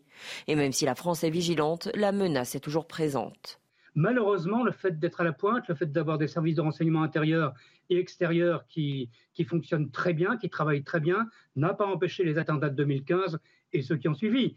Le problème, c'est qu'il faut réussir 365 jours par an, alors que les terroristes, eux, doivent réussir une seule fois, celle où ils frappent. L'organisation islamiste terroriste auteur de la publication est principalement active au Yémen. Al-Qaïda avait notamment revendiqué l'attentat contre le journal Charlie Hebdo en 2015. Et nous serons dans un tout petit instant avec euh, Maître Ghislain Benessa, spécialiste euh, des questions de, de terrorisme. Ce sera juste après le rappel de l'actualité. Signé Marine Sabourin. L'ambassadeur français au Niger pris en otage par des militaires au pouvoir. Ce sont les mots forts d'Emmanuel Macron sur la situation du diplomate. Sylvain était toujours en poste avec le personnel de l'ambassade. Les militaires putschistes au pouvoir au Niger avaient ordonné fin août son expulsion, mais la France continue de s'opposer à ce départ. Cela fait un an, jour pour jour, que Massa Animi est morte. Cette jeune kurde iranienne est décédée après son arrestation par la police des mœurs pour non-respect des strictes obligations vestimentaires islamiques. Hier, le Royaume-Uni a annoncé des sanctions visant plusieurs responsables iraniens, dont le ministre de la Culture et le maire de Téhéran. Puis le Mexique a extradé vers les États-Unis un des fils du baron de la drogue El Chapo, un transfert vers le ministère américain de la Justice réalisé avec succès, explique la sécurité intérieure du pays dans un communiqué. Ovidio Guzman Lopez a été inculpé de trafic de drogue, blanchiment d'argent et autres crimes violents. Al-Qaïda qui menace la France et la Suède d'une attaque terroriste. On en parle ce matin avec Maître Ghislain Benessa. Bonjour, vous êtes avocat, vous êtes spécialiste des questions de, terrorisme. Euh, cette menace, selon vous, elle est à prendre au sérieux? Bonjour déjà. Euh, elle, est, évidemment sérieuse. Elle est sérieuse parce que, euh, vous savez, on a, on a presque l'habitude, on a pris l'habitude de traiter ces questions avec un peu de détachement. Je m'explique. On a eu le pic il y a quelques années avec évidemment l'épisode Daesh qui a donné lieu à de multiples attentats. Et on, je dis, on a connu un pic et on, on a oublié, ou plutôt on n'a pas envie de voir la relation entre, on va dire, le terrorisme de basse intensité qui se multiplie et qui persiste. Je parle des attaques au couteau, je parle de, des, attaques en général, en fait, hein, qui malheureusement frappent la France régulièrement. Et donc, à l'époque, on, on, mésestimait, on a souvent, à mon sens, mésestimé la relation entre ce terrorisme de basse intensité et le terrorisme type Daesh. Alors aujourd'hui, avec Al-Qaïda, on a, et j'allais dire comme tristement prévu, parce que c'est c'est le terme, on a le retour de la bête initiale. en fait, Al-Qaïda n'a jamais disparu. On a eu, le, on a eu la, la, sensation, je veux dire, de, comment dire, de, de, ne plus vraiment l'apercevoir dans un jeu de rivalité avec Daesh qui a duré quelques années. Mais désormais, on a le retour donc de, l'ancienne bête, qui est une un organisme, on va dire, très décentralisé, qui a l'habitude de jouer ce genre de coup de com, et qui là se fait son coup de com actuel. Alors un coup de com, un coup de com donne, donne-t-il ou non euh, lieu à une attaque dans la foulée? Impossible à dire. Mais et, là j'insiste là-dessus, mais le coup de com prend naissance dans un, dans un univers, dans un environnement aujourd'hui qui lui est très favorable. Favorable pourquoi? Parce qu'en Suède, on s'est donc lancé dans ces autos d'affaires, on va dire, de, Coran euh, il y a euh, fin juillet, enfin quelques temps. On a une situation en France qui est inflammable, qui, s'embrase, on va dire, qui peut s'embraser avec l'interdiction de la baya. Loin de moi l'idée de dire qu'il fallait pas interdire la baya. Hein. Je dis simplement qu'on a, des motifs locaux, des, comment dire, des, des, indices euh, nationaux qui sont un problème on va dire aux yeux de certains en tout cas. Et troisièmement, et j'insiste là-dessus, troisièmement, il faut absolument faire la relation entre ce genre de, de, menaces qui planent sur la France, qui s'attaquent donc, enfin qui souhaitent euh, désigner des, endroits à la fois symboliques et des endroits de pouvoir, un ministère, il faut faire la relation avec le phénomène migratoire qui fait que la situation est explosive et qui fait que les commentaires du type on peut maîtriser la, France 365 jours par an, mais il suffit d'une journée tragique pour que tout arrive. J'ai envie de dire, plus on ouvre les vannes, plus la situation, je veux dire, euh, est explosive d'un point de vue migratoire, plus évidemment la difficulté de, de, quadriller le territoire 365 jours par an est problématique. Donc, il faut bien comprendre que cette question, elle, prend naissance dans un phénomène global. Maître Gislain Benessa, une dernière question rapidement. Est-ce que la, France a les moyens de faire face à de telles menaces? Alors je sais qu'elle le fait déjà depuis euh, un certain temps, mais euh, là, quand ces euh, mots sont écrits dans un magazine d'Al-Qaïda, on sait que ça peut forcément donner des, idées à certains. Est-ce qu'on peut faire face aujourd'hui à une attaque commando? Est-ce que c'est encore possible sur notre territoire? Ou est-ce qu'il faut craindre plutôt l'acte d'un homme isolé? Vous savez, le, ce qu'on appelle l'acte d'un homme isolé, ou, des fois on l'entend aussi, la théorie du loup solitaire, ça n'existe pas. Ça n'existe pas, ça nous arrange beaucoup de le penser, c'est-à-dire que le, loup solitaire, le, j'allais dire le, petit fêlé euh, vaguement drogué, parce que souvent il y a, pas mal de, comment dire de facteurs, euh, la drogue, l'endoctrinement, euh, la question de la proximité sociale, etc. Il y, a, énormément de facteurs, un peu dire au niveau individuel. Mais en fait, il faut bien comprendre que à mon sens, l'enracinement de, va dire, de la radicalité ou la radicalité islamiste, cet enracinement-là, il dépasse et de loin le fait qu'on ait quelques fêlés ou quelques déséquilibrés qui s'attaquent à la France et qui s'attaquent, on va dire, qui se lancent dans, dans des micro-attaques petit à petit. Je pense que, évidemment, la France honnêtement a un service de renseignement et tout le monde s'accorde à le dire de, première, de première main. Je veux dire, on fait un travail exceptionnel depuis quelques années. il n'empêche, il suffit, et c'est très juste de le rappeler, c'est peut-être simple, il faut le rappeler, il suffit d'une attaque il suffit d'une enfin il suffit d'une micro comment dire d'une micro organisation de quelque chose qui relève sur le fond d'un artisanat terroriste pour que la chose dérape. Moi je pense profondément que la mutation du terrorisme, le fait que les attentats soient pas toujours les mêmes, le fait qu'on ait des, des, facteurs pluriels n'empêche pas de penser qu'en réalité, il y a toujours une relation entre, je le disais tout à l'heure, ce terrorisme de basse intensité auquel on s'est presque habitué et les, gros coups de com qui tentent justement de prendre naissance sur ce terreau qui subsiste, qui existe et qui Merci. Merci pour ce décryptage, maître Ghislain Benassa. Je le rappelle, vous êtes avocat et spécialiste des questions de, terrorisme. Dans le reste de l'actualité, la violence et les vols dans les transports en commun en hausse pour l'année 2022. Le ministère de l'Intérieur a, a, publié ces chiffres cette semaine dans son rapport annuel. Plus de 120 000 personnes ont été victimes de vols et de violences, dont plus de la moitié sont des femmes. Oui, le nombre de victimes de violences sexuelles connaît une forte augmentation par rapport à 2021, plus 13%. Le nombre de victimes de coups et blessures volontaires a lui aussi augmenté, plus 10%. Et l'île de France enregistre près de 20% d'augmentation des cas de violences sexuelles. Les détails avec Tanguy Hamon. Les forces de l'ordre ont enregistré un total de 77 204 victimes de vols et violences dans les transports d'Île-de-France en 2022, un chiffre en augmentation de 2,6% par rapport à 2021. Dans le détail, près de 65 000 personnes ont été victimes de vols sans violence pour 5 893 victimes de vols avec violence. Point inquiétant, les faits de coups et blessures volontaires continuent d'augmenter, plus 11% par rapport à 2021, avec près de 3500 individus agressés. Quant aux violences sexuelles, elles ont passé pour la première fois la barre du millier de cas. Les femmes sont les principales victimes de cette délinquance des transports franciliens, puisqu'elles sont visées par 55% des actes de vol avec et sans violence. Concernant le profil des mises en cause, la très grande majorité sont d'origine étrangère, avec notamment 92% d'entre eux pour les vols sans violence et 76% d'entre eux pour les vols violents. Il s'agit principalement d'hommes âgés de moins de 30 ans, dont un tiers sont mineurs. Concernant leurs origines, plus de la moitié sont originaires d'Afrique, avec 52% des mises en cause dans les transports d'Île-de-France, dont 38% sont issus des pays du Maghreb. Pour finir ce journal, on voulait vous proposer de belles images ce matin, euh, même si elles sont parfois inquiétantes. Il n'y a pas qu'en France, on, assiste à des records de chaleur. Le Groenland, en, plein cercle polaire arctique, a enregistré euh, cette année, en ce mois de juillet, son, mois de juillet le plus chaud. Oui, une situation qui inquiète les scientifiques. Ils étudient sur place les conséquences du réchauffement climatique. Corentin Brio. Des paysages qui sont d'une beauté inestimable, mais qui sont également menacés. Au beau milieu des fjords, les scientifiques sont inquiets des effets du réchauffement climatique sur cet écosystème. Malgré l'impression que l'on peut avoir que ces environnements sont intacts, il y a bien un impact de l'homme ici qui est dissimulé. Par exemple, il y a des polluants, des produits chimiques éternels que l'on retrouve déjà chez les animaux parce qu'ils s'accumulent tout au long de la chaîne alimentaire. Emprisonné 11 mois sur 12 par la glace, l'exploration de cet endroit est dangereux, entre le risque de heurter des icebergs ou même de faire face à des ours polaires. Mais pour ces scientifiques, l'importance de cette mission est cruciale. Vous entendez parler du réchauffement climatique, mais ici on le constate. C'est ça le message. Les gens qui vivent ici, ceux qui viennent souvent comme nous, on voit les glaciers, on peut témoigner d'une mission à l'autre quel est l'impact du réchauffement climatique? What is the impact of the global warming? Le constat est sans appel. Selon les prévisions, la prochaine génération de scientifiques devrait être témoin de la fonte massive du Groenland. On a le temps de finir avec une, petite image que je voulais vous montrer en plateau. Euh, je ne sais pas si vous avez les moyens de vous l'offrir. Bon, à mon avis, je ne pense pas. C'est un tableau, euh, un tableau de Picasso, La femme à la montre.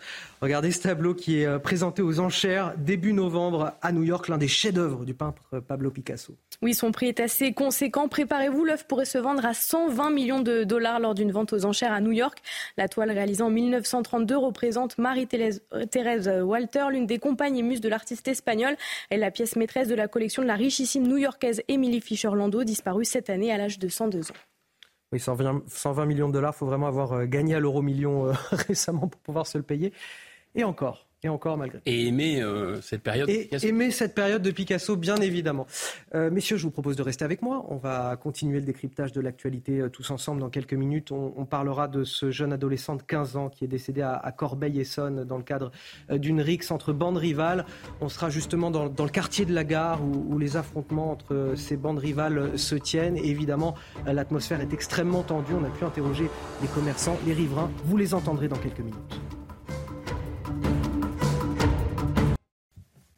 Allez, dernière ligne droite de votre matinal week-end avec Marine Sabourin, Guillaume Bigot, Arnaud Benedetti et Harold Iman pour l'actualité internationale. Voici les titres de votre journal de 8h30. À la une, l'adolescente 15 ans, grièvement blessée dans une rixe à Corbeil-Essonne cette semaine, est finalement décédée. Nous nous sommes rendus sur place dans cette ville où depuis des années, deux bandes rivales s'affrontent sans relâche. Leur terrain de jeu se trouve juste devant la gare de la ville. Pour les riverains et les commerçants, vous le verrez, l'atmosphère est très lourde au quotidien. Notre reportage dans un instant. La crise migratoire en Italie qui s'est accélérée ces derniers jours a des conséquences directes à, nos frontières. Dans les Alpes-Maritimes, les arrestations de migrants clandestins ont progressé de 70% par rapport à 2022. Notre reportage sur place avec Fabrice Elsner. L'ambassadeur de France est pris en otage au Niger par des militaires au pouvoir. Cette annonce choque d'Emmanuel Macron en marge d'un déplacement hier. Sylvain Ité, l'ambassadeur, n'a plus la possibilité de sortir, nous dit-on. Il est persona non grata et il n'est désormais nourri que de rations militaires. On fera le point sur cette situation avec Harold Iman dans ce journal.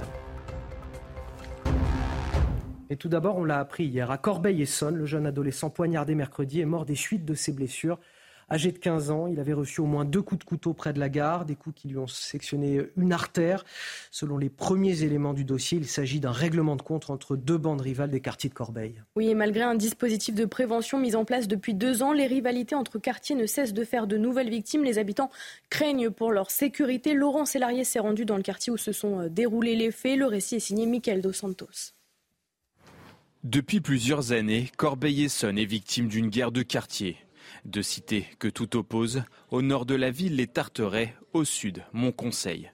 Régulièrement, les bandes rivales s'affrontent aux abords de la gare, l'un des points de deal de la commune. C'est le lien névralgique euh, pour la gare et euh, de passage pour aller, euh, pour aller sur Paris, pour aller sur les lieux de travail, pour aller sur les lieux d'école. C'est des bagarres, des affrontements de regard, des affrontements par insulte et puis physiquement, il faut qu'on intervienne très rapidement. Une insécurité constatée par de nombreux riverains. Certains pensent même à quitter les lieux. C'est trop. Moi aussi, je suis maman. J'ai des adolescents et euh, j'ai peur pour mes enfants. C'est un peu euh, dangereux de traîner à la gare, euh, par exemple, tout seul, surtout si on est une femme. Après le décès d'un adolescent de 15 ans et des épisodes de Rix la veille du drame, le maire de Corbeil-Essonne a demandé aux parents de prendre leurs responsabilités. Un appel remis en question par certains habitants. Ça me paraît, encore une fois, assez simple comme analyse sans connaître la réalité de la situation, ni de la famille, ni du jeune homme. Même si les parents ferment les portes, ils vont commencer à se fâcher avec les parents. Les parents vont se laisser faire et puis ils vont céder. En 2020, un quart d'Éric se recensé en France avait eu lieu dans le département de l'Essonne. Arnaud Benedetti, on vient de l'entendre, un quart d'Éric dans le département de l'Essonne l'an dernier. Voilà en tout cas qui infirme la théorie euh, du sentiment d'insécurité. C'est surtout ça qu'il faut retenir euh, de cet épisode euh, dramatique. Ça affirme aussi la volonté du ministre de l'Intérieur, c'est-à-dire un ministre de l'Intérieur qui communique beaucoup sur la reconquête des territoires perdus de la République. Manifestement, il n'y parvient pas à ce stade. Donc on est face à une à une situation où on a le sentiment qu'il y a une forme de tribalisation d'un certain nombre de quartiers. Mais au-delà, je veux dire, ce qui se passe aussi, c'est que ces bandes s'affrontent parce qu'il y, a une bataille pour le contrôle du marché de la drogue aussi sur les territoires.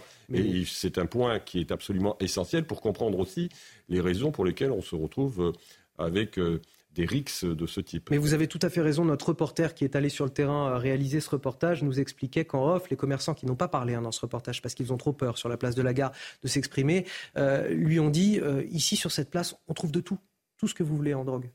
Probable. Alors oui, il y a un lien avec le trafic de drogue, mais il y a aussi un phénomène culturel, c'est-à-dire que l'Essonne est touché depuis plus de dix ans maintenant par l'installation d'une culture des bandes, et ce qui est très intéressant, enfin intéressant, c'était terrible pour les habitants locaux, c'est que euh, c'est parfois déconnecté. Il y a eu des, des jeunes de 13 ans, 14 ans, 15 ans qui ont été poignardés dans des coins qui ne sont pas liés aux deux grandes cités qui font du trafic, Dourdan, oui, c'est pour un Saint-Chéron, Boussy, et ce qui est très, mais c'est bien, bien sûr lié. C'est-à-dire que cette, cette omniprésence du trafic, le fait que pour les adolescents qui ont besoin de modèles, et parfois pour les jeunes garçons d'éprouver leur courage, le modèle, ça devient euh, ces super trafiquants à la Scarface, et donc ils imitent ça, ils créent des bandes, et le fait, vous le rappeliez, un quart, parfois c'est un tiers, parfois c'est un demi de tous les événements de Rix euh, en France, et parfois, vous savez, vous souvenez de Yuri, qui avait été assassiné à coups de couteau à Paris, il, c'était un lien avec une bande de l'Essonne. Donc on voit bien comment un phénomène quasiment culturel d'imitation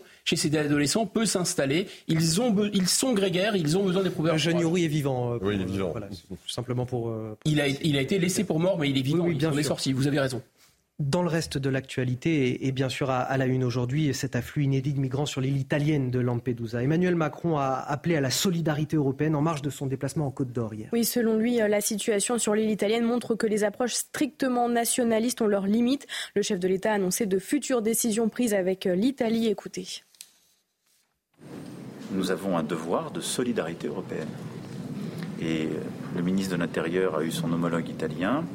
Euh, il y a un travail qui est en train d'être fait entre les deux gouvernements et des décisions seront prises sur cette base. Et vous savez, c'est la philosophie que nous avons toujours suivie. L'Europe doit mieux protéger ses frontières. Il faut mieux prévenir ces départs du continent africain comme du Proche et Moyen-Orient. Nous avons d'ailleurs la France a porté cette action, renforcer les moyens de Frontex, renforcer la protection de nos frontières communes. Et la présidence française de l'Union européenne a permis d'avancer dans cette direction. Nous agirons comme on a toujours fait, avec euh, rigueur mais humanité. Et les conséquences de cette euh, crise migratoire, elles sont là, elles sont directes à nos frontières. Euh, ça se passe à, Menton, par exemple, dans les Alpes-Maritimes. Oui, plus de 5600 étrangers en situation irrégulière ont été euh, arrêtés dans le département entre le 1er janvier et le 10 août, soit une hausse de 70% par rapport à la même période en 2022. Reportage à la frontière franco-italienne où les tentatives de passage et les refoulements sont quotidiens avec Fabrice Elsner. Le récit est signé Sarah Fenzari. Ce groupe de migrants a tenté de traverser la frontière depuis l'Italie jusqu'à la France. En vain, il rebrousse chemin. Sylvain est en Europe depuis deux mois. Sa première tentative a échoué, mais il ne désespère pas. C'est désespérant, franchement. C'est comme euh, euh, une stratégie qui n'a pas marché. Donc on, on, rentre derrière et on se prépare pour voir une autre stratégie. Peut-être ça sera plus par train, mais peut-être la marche à pied par les montagnes. Face à la pression migratoire, le Premier ministre a annoncé l'augmentation des effectifs. Les unités de force mobile, police ou gendarmes passeront de 2 à 4 pour atteindre un total de plus de 200 personnes. Pour la sécurité, comme je dis, que ce soit des migrants ou même des, des, résidents, euh, voilà, les gens ici, ouais, je pense que c'est un bien pour tout le monde. De plus en plus de migrants mineurs non accompagnés tentent l'impossible pour rejoindre l'Hexagone. Pour Christelle Dintorni, cette situation n'est plus gérable. Le département euh, a toujours géré environ 1000 euh, à 1500 mineurs. Or, aujourd'hui, depuis le mois de janvier jusqu'à aujourd'hui, nous sommes à plus de 4900 mineurs. 4900 mineurs. Nos centres d'accueil sont saturés. Le nombre de migrants arrivés sur les côtes italiennes a doublé cette année par rapport à la même période en 2022. Un problème qui semble insoluble pour des opinions publiques qui sont en attente de réponses, Guillaume Bigot. Vous savez, les opinions publiques, normalement, s'appellent la démocratie. C'est-à-dire que si vous faites des sondages, si vous faites un référendum dans tous les pays européens, vous aurez une volonté de ne pas aller dans le sens ni imposé par l'Europe de manière antidémocratique, ni de la classe dirigeante qui est pro-européenne, c'est-à-dire qui veut de l'immigration contre la volonté des peuples. Deuxième considération très simple, Qu'est-ce que ça veut dire quand des gens viennent en masse chez vous sans que vous le souhaitiez? Parce que c'est ça dont on parle. Ça s'appelle une invasion. Il n'y a pas que des invasions militaires. Il y a aussi quand vous forcez la porte et quand vous rentrez de force, ça s'appelle une invasion. C'est la première fois, me Et quand la porte est ouverte, est-ce que c'est une invasion? Ah ben oui, on l'ouvre volontairement. C'est la première fois dans l'histoire, me semble-t-il, il faudrait vérifier que, que des pays sont contraints de financer leur propre invasion avec leur argent. C'est sidérant. Arnaud Benedetti. Bah, si vous voulez, l'enjeu migratoire, c'est une illustration supplémentaire de la crise démocratique. C'est vrai que je rejoins ce que dit Guillaume. Quand vous faites les, vous analysez les sondages, quand vous analysez les études d'opinion, majoritairement, les opinions publiques européennes, c'est encore plus vrai en France peut-être aujourd'hui, sont euh, en tout cas en faveur euh, euh, de politiques de fermeté en matière migratoire. Je prendrai juste un point. On parlait tout à l'heure des métiers en tension. On a interrogé les Français sur cette mesure vous avez une majorité de Français qui est aujourd'hui opposée. C'est notre sondage c'est ça pour CNews, on va l'afficher. Il y a aussi quand même un souvenir historique. Il faut se souvenir que François Mitterrand, en 1981, quand il est arrivé au pouvoir, a régularisé près de 130 000 euh, clandestins. Et on considère en effet qu'il s'agit là d'un appel d'air qui serait euh, en tout cas euh, suscité, alors pour des raisons économiques, mais il y a un décalage là aussi entre les dirigeants économiques, en tout cas les responsables économiques, et l'opinion publique. Et je le rappelle, hein, ce sondage CSA pour CNews, 55% des Français sont opposés à, cette mesure qui pourrait entrer dans la loi immigration, c'est-à-dire la régularisation des, clandestins euh, dans les métiers en tension. 55% de Français qui sont donc opposés. Dans l'actualité également, l'ambassadeur français au Niger pris en otage par des militaires au pouvoir. Ce sont les mots très forts d'Emmanuel Macron hier euh, sur la situation du diplomate Sylvain Ité, toujours en poste avec le personnel de l'ambassade. Oui, les militaires putschistes au pouvoir au Niger avaient ordonné fin août son expulsion, mais la France continue de s'opposer à ce départ. En déplacement hier, Emmanuel Macron a déploré ses conditions de vie. Écoutez. Au moment où je vous parle, nous avons un ambassadeur et des membres diplomatiques qui sont pris en otage littéralement à l'ambassade de France et on l'empêche de livrer la nourriture. Ils mangent avec des rations militaires. Il reste là parce que simplement la France, soutenant la démocratie et considérant qu'il n'y a pas de double standard, à avoir pour l'Afrique, considère que le président Bazoum retenu en otage chez lui est le président légitimement élu. Comment voulez-vous que nous délivrions des visas ou faisions de la coopération culturelle quand vous n'avez plus la possibilité même pour un ambassadeur de sortir, qu'il est persona non grata et qu'on refuse qu'il puisse s'alimenter? Et donc il ne faut pas retourner la charge. La faute, c'est celle des putschistes. Harold Iman, l'ambassadeur français est-il réellement en danger? En danger d'un assaut immédiat, non. Euh, il est même un otage d'un genre spécial, c'est-à-dire c'est plutôt un otage parce que la France choisit d'être solidaire du président Bazoum, qui lui est véritablement otage, euh, emprisonné dans sa résidence. Mais euh, il y a quand même des restrictions qui euh, sont difficiles à supporter pour les diplomates qui sont à l'intérieur de l'ambassade résidence de France. Euh, on ne leur apporte pas d'alimentation de, l'extérieur et ils, doivent donc vivre des rations qu'ils ont toujours dans une ambassade un peu sensible. donc ils sont en train de manger des rations militaires jour après jour après jour. Donc ça, c'est un problème. Et il ne rentre pas qui veut. Euh, il y a même des ambassadeurs euh, étrangers qui n'ont pas pu entrer dans l'ambassade. Donc euh, il y a cette forme d'isolement. Par contre, les communications téléphoniques fonctionnent. Donc c'est une espèce d'assignation à résidence. je pense que s'il y a une négociation et on voudrait que M. Ité sorte, ça serait parfaitement possible. Mais voilà, c'est ça le système aussi de l'otage. Euh, vous faites quelque chose, on le relâche. Maintenant, euh, le seul fait qu'il parte, c'est la fin de notre symbole de euh, souveraineté française. Donc voilà, le mot est sujet à débat. Ah, mais ce n'est pas, une situation. C'est un otage volontaire, donc c'est donc pas un otage donc on se moque du monde en parlant d'otage. Il n'est pas otage, il est volontairement, comme l'a expliqué Harold, il est volontairement solidaire du président élu. C'est le choix de la France, c'est normal.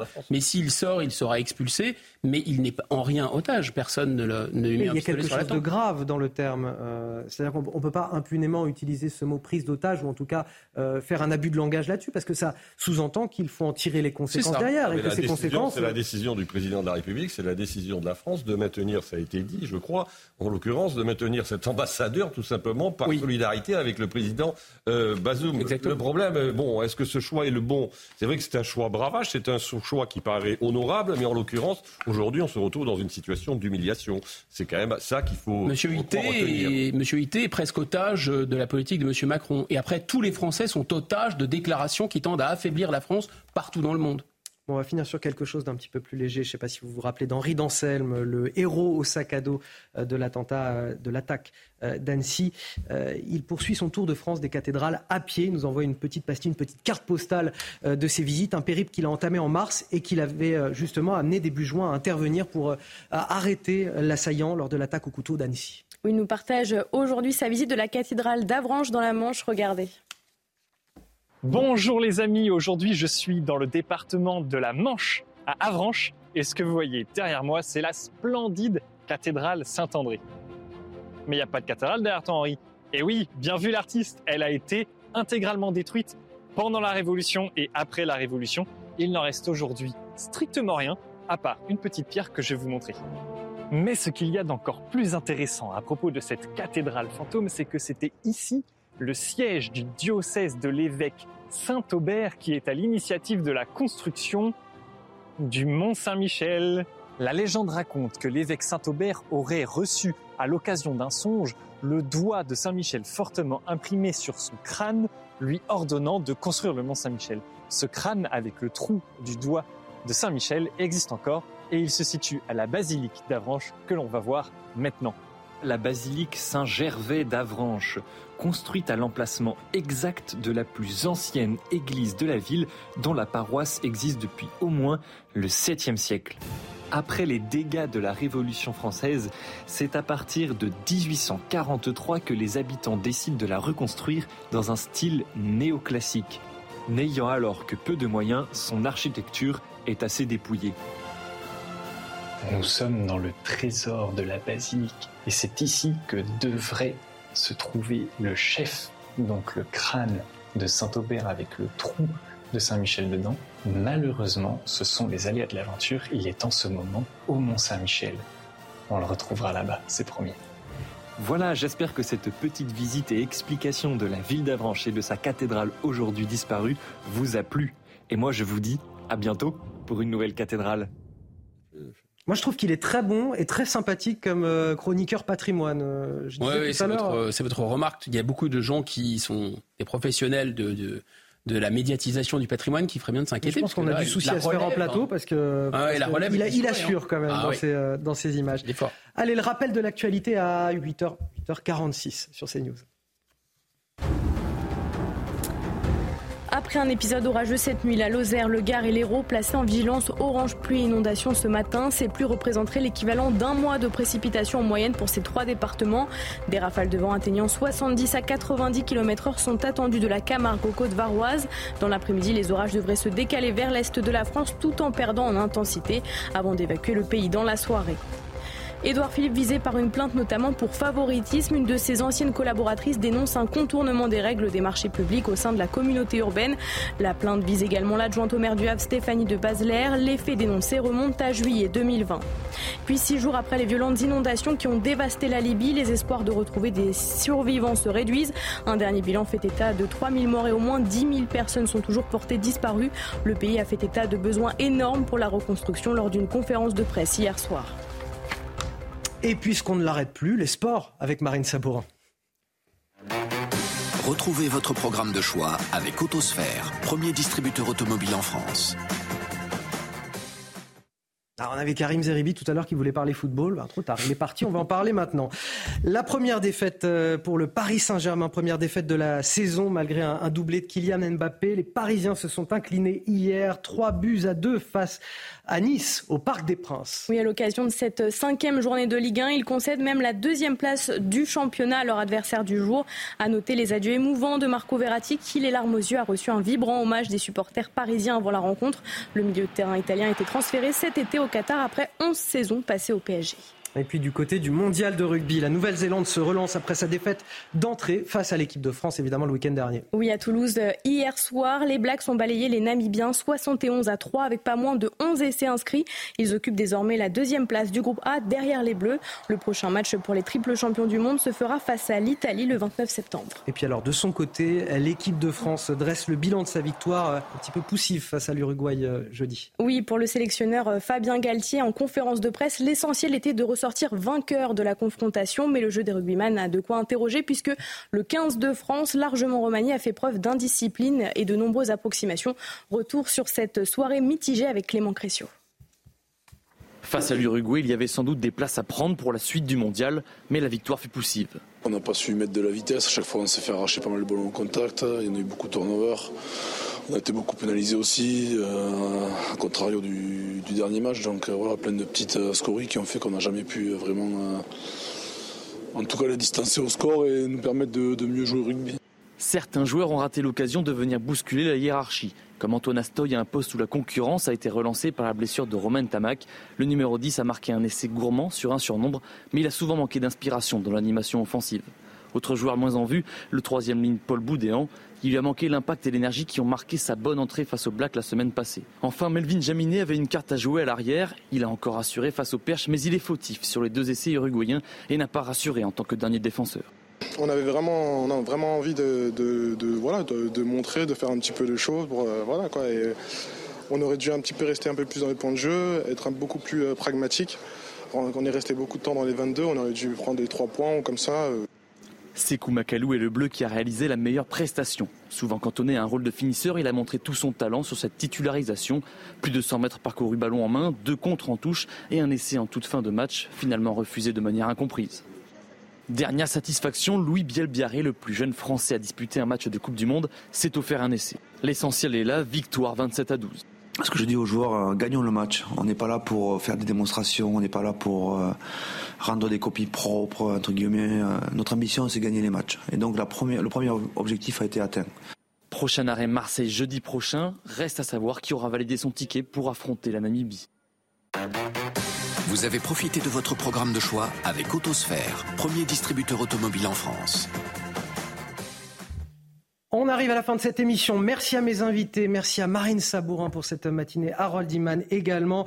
Restez avec nous. Vous retrouvez tout de suite l'heure des pros avec Elliot Deval. Nous, on se retrouve demain matin pour une nouvelle matinale. Et pour ceux qui veulent encore me voir aujourd'hui, Midi News à midi.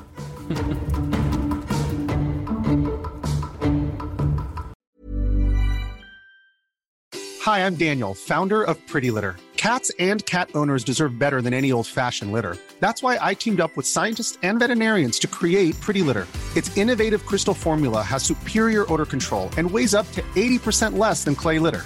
Pretty Litter even monitors health by changing colors to help detect early signs of potential illness. It's the world's smartest kitty litter. Go to prettylitter.com and use code ACAST for 20% off your first order and a free cat toy. Terms and conditions apply. See site for details.